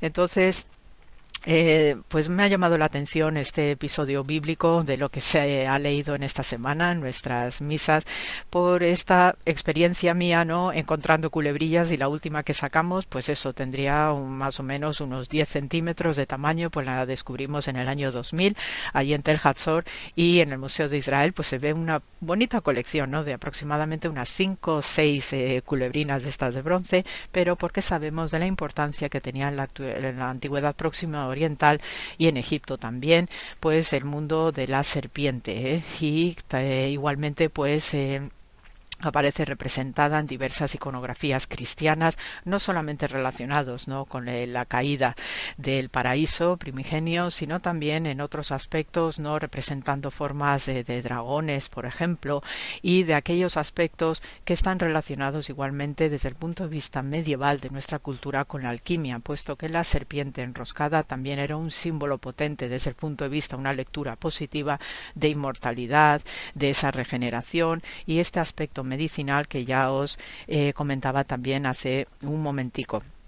Por ello con las serpientes pues se hacían rituales no desde el punto de vista de la religión popular se hacían rituales de una magia simpática no lo llamamos así técnicamente desde las religiones eh, comparadas. Y em, el hecho de tener una serpiente delante, pues precisamente por todos estos trasuntos simbólicos que tiene, ¿no? Cuando uno ve una serpiente, pues no deja de ser que sobrecoge, pero también es eh, sumamente atractiva eh, observar el comportamiento de estos animales y en el acervo mítico y en las conciencias, ¿no? También espirituales que vienen o proyectándose desde la antigüedad, pues igualmente eh, propicia eh, la confesión de pecado, propicia también el arrepentimiento. Y este es el sentido que tiene el callado de Moisés con esa serpiente de bronce eh, enroscada que cuando los israelitas eran mordidos por las serpientes estas de fuego no del desierto, pues cuando miraban a ese estandarte con la serpiente enroscada quedaban inmediatamente curados. esta serpiente de Moisés se conoció con, en los tiempos bíblicos del Antiguo Testamento se conoció con el nombre de Nehushtan, porque la palabra Nahash significa precisamente bronce en lengua semítica, y así también se identifican las serpientes en su conjunto. Estuvo durante mucho tiempo este callado de Moisés con la serpiente de bronce en el templo de Jerusalén, hasta que llegó el rey Ezequías y decidió arrasar con todos los elementos que no estuvieran, digamos, directamente relacionados con el culto al Dios de Israel, porque eh, se temía que las representaciones iconográficas, aunque fuera el callado de Moisés, pues a la idolatría. Pero sí tenemos registro de este tipo de eh, culebrinas y de representaciones que también en Judá de su tiempo pues existían. Así que amigos, con este breve comentario acerca de la importancia de la serpiente y a pesar de que tiene esta digamos eh, impresión un tanto negativa por el episodio del jardín del Edén y la pareja primordial de Adán y Eva no dejemos de ver también de una manera más amplia no lo que es el contexto de este uso de la mitología y del simbolismo de la serpiente incluso en nuestro relato bíblico. Así que deseándoos mucho amor y hasta la semana que viene pues se os despide, que tengamos también el espíritu alto en estas eh, fechas de primavera y siempre gracias por la escucha. Hasta la semana que viene.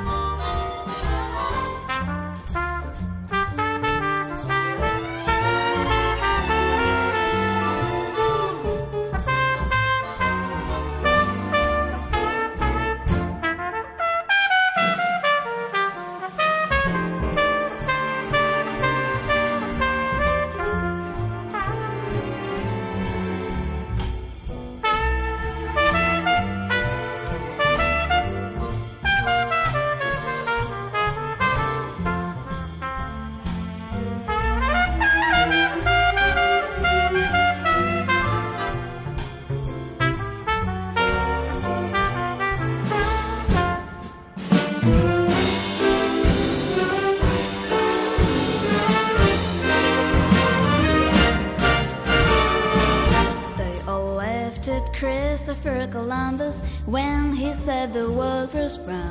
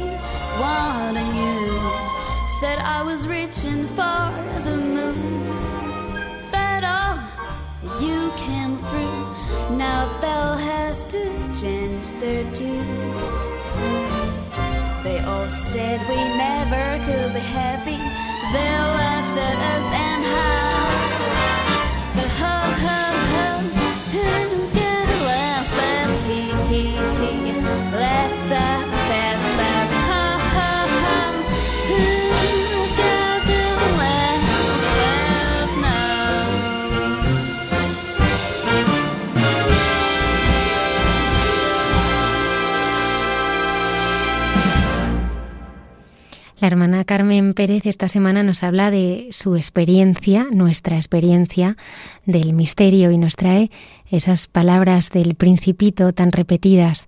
El amor no consiste en mirarse el uno al otro, sino en mirar juntos en la misma dirección.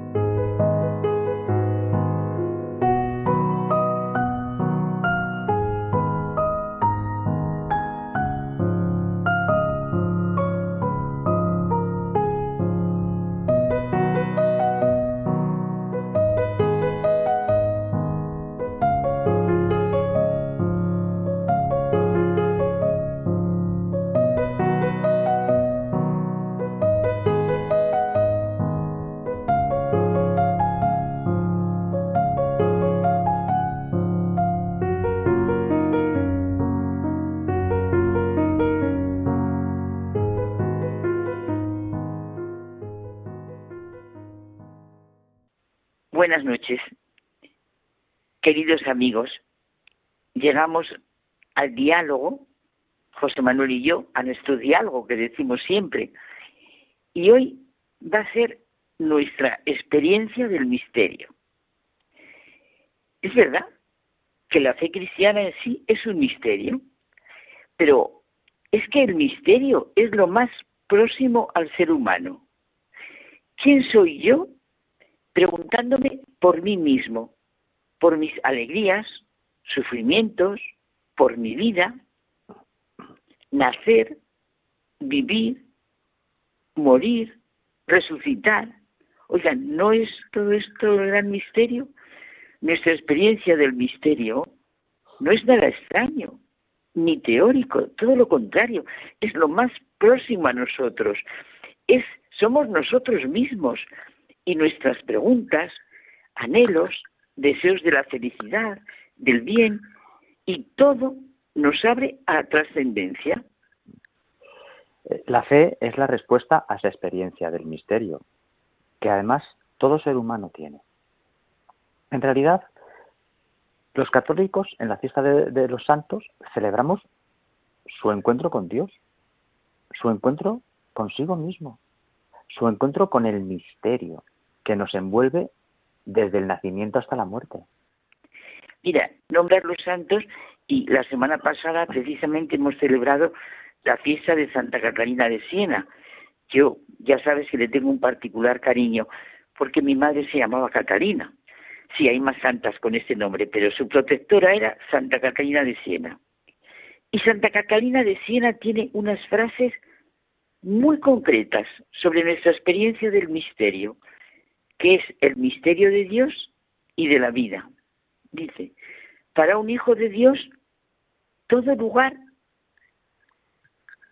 es el lugar correcto y cada momento es el momento adecuado.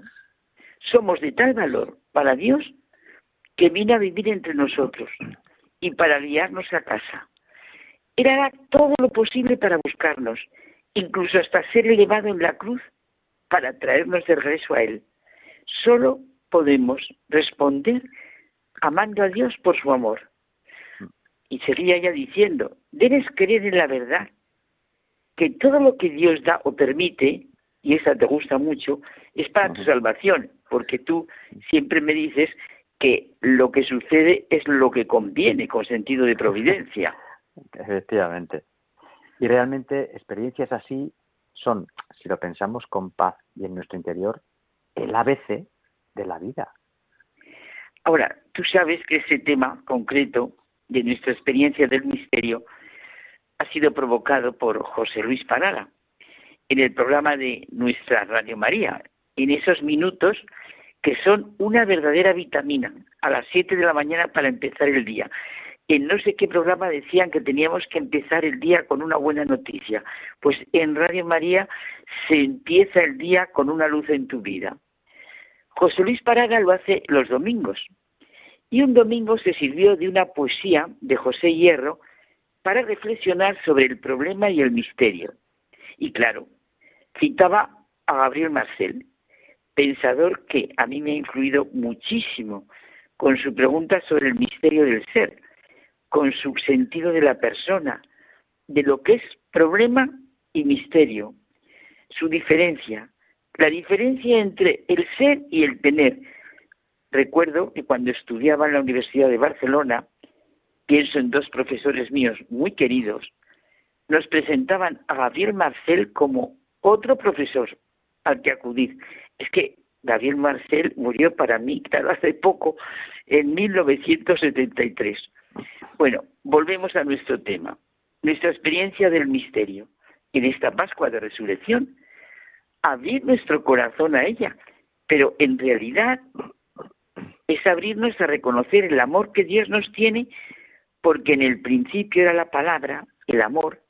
El amor no consiste en que nosotros amemos a Dios, sino en quién nos amó primero. Y desde ahí todo.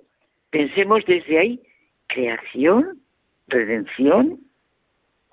Y realmente ante la sencillez y la profundidad de la vida de las personas, de las personas que hacen el bien, nuestra actitud tiene que ser abrirnos al misterio, al abrazo de Dios, a la herencia que se nos ha dado en Jesucristo resucitado. Mira, me recordaba una amiga estas palabras de Teresa de Calcuta. Soy el lápiz de Dios, un trozo de lápiz con el que Dios escribe aquello que quiere, y el que no vive para servir, no sirve para vivir. Son muy fuertes las dos expresiones, ¿eh? Pero solo abriéndonos al misterio de Dios que nos ama, y Él nos ha dado tanto la capacidad para amarle como para amar a los demás, seremos felices y experimentaremos nuestra paz y verdad interior. Y hay una expresión eh, de, un autor que a ti y a mí nos gusta mucho, Saint Superi, el Principito, que se repite mucho y que dice, el amor no consiste en mirarse el uno al otro, sino en mirar juntos en la misma dirección. Y el que se ha abierto al misterio de su vida, lo comunica y ayuda a los otros a caminar en esa misma dirección. ¿No te parece? Claro, la persona es vocación y compromiso a vivir una determinada jerarquía de valores y eso eso lo dice Munier, otro pensador que ayuda muchísimo con su personalismo y es una verdadera luz en la despersonalización que estamos viviendo en todas las dimensiones de la vida ahora. Nuestra vida es vocación la llamada del Señor es muy vital. Leer toda la Biblia así, desde una llamada, ver todos los nombres que van apareciendo desde Abraham hasta cada uno de nosotros como la llamada del Señor. Y es que todos estamos llamados, como José y María, en los que vemos de manera clara su actitud ante el misterio, todos estamos llamados a sentirnos ante el misterio que supone nuestra propia vida. Cada uno sabe sus propias circunstancias y sus propias respuestas. Solo hace falta razón capaz de ver corazón capaz de sentir y fe abierta a esta realidad. Yo, desde luego, desde la experiencia de mi propia vida, ayudada por la experiencia y el pensamiento de Marcel y de Romano Guardini, claro, porque Romano Guardini es que es precioso, dice que el misterio no es enigma, sino exceso de verdad, es precioso. Pues yo desde esta afirmación siento que mi vida es también un misterio, misterio del por qué y del para qué de mi existencia, de mis anhelos, de lo que acontece, se nos pide a cada persona fe para abrirnos al misterio, esperanza y amor para así vivirlo. Y es que nadie, Carmen, puede arrancarnos nuestro sentido de trascendencia. Nadie nos puede arrancar que somos seres capaces de la verdad, del bien, de la belleza y del amor. Es verdad, José Manuel. Podemos ver toda la historia de la humanidad como la historia personal de cada uno ante las preguntas fundamentales del hombre sobre su propia vida y destino. Lo más profundo que hay en mí no procede de mí. Mi yo está enraizado en un tú. Sin que yo lo quiera o no lo quiera, mi yo está en diálogo con un tú, como tú has citado a, a María y a José ante lo que era el misterio. Claro. Y es que, Carmen, mi vida, la de cada uno, con sus alegrías y sufrimientos, con las decisiones y evasiones, es un misterio. Y este misterio consiste en el hecho de que el pensar y el querer infinitos de Dios se expresan en mi ser, en mi ser finito. Dios, su carácter absoluto, constituye el fundamento de mi finitud. Sí, es verdad, no vayamos con otras medidas y otras pobres razones. No vayamos con un cubo de niño pequeño a buscar todo el agua del mar. Decir misterio es algo totalmente positivo. Aunque no sea capaz de comprenderme a mí mismo, yo soy comprendido por Dios. Este acto de comprensión, claro, radica en Dios. La verdad más profunda sobre mi vida solo la consigo por vía de elevación en Dios, no de descenso. Mira, me acuerdo que el cardenal don Marcelo González leyó su discurso de entrada en la Real Academia de Ciencias Morales y Políticas con el tema Presencia del Misterio. Solo hacía unos meses que acababa de morir Gabriel Marcel. No sé, ahora pienso que quizá esto marcó su discurso. De hecho, lo empezó con el planteamiento de Marcel, la reflexión sobre la presencia del misterio en nuestra existencia es siempre vital y nueva, porque todo hombre ha de asomarse continuamente al misterio por sí mismo, y siempre son nuevas y distintas las situaciones en las que se desarrolla la vida humana. No vaciló en afirmar que muchos de los males más espantosos que aquejan a la humanidad, muchos errores, incluso las peores perversiones que comprobamos a nuestro alrededor, se relacionan íntimamente con la obnubilación del sentido que habríamos de tener para este misterio que nos envuelve a todos nosotros. Y es que el hombre es la proclamación viva del misterio. El auténtico respeto empieza cuando el hombre se coloca a sí mismo y a los demás en la zona del misterio y no en la del problema. En cada uno está la respuesta a la vivencia del misterio en su vida cotidiana. Claro, tú has dicho es que la mejor manera de enfrentarme a mis problemas, a lo que me encuentro es la diferencia entre problema y misterio, la mejor manera de enfrentarme, sí, sí, a mis problemas es poniéndome ante el misterio. Lo más profundo que hay en mí no procede de mí, lo que decíamos, la verdad más profunda sobre mi vida, solo la consigo por vía de elevación en Dios, ¿verdad? Así es. Bueno, Carmen, pues nos tenemos que despedir hasta la semana que viene. Hasta la semana que viene. Buenas noches. Buenas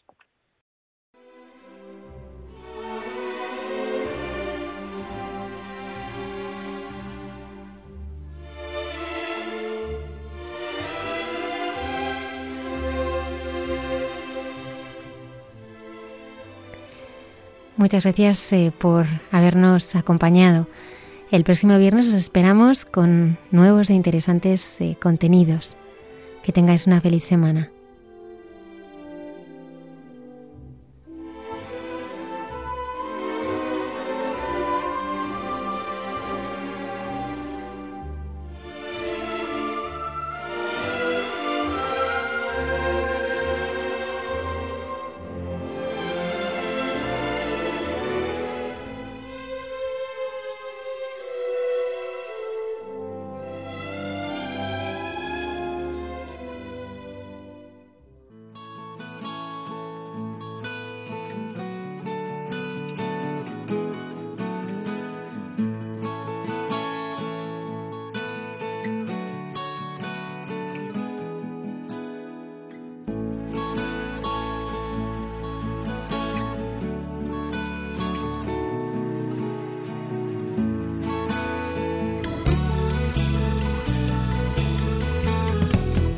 Han escuchado en Radio María Hay mucha gente buena, un programa dirigido por Almudena Delgado.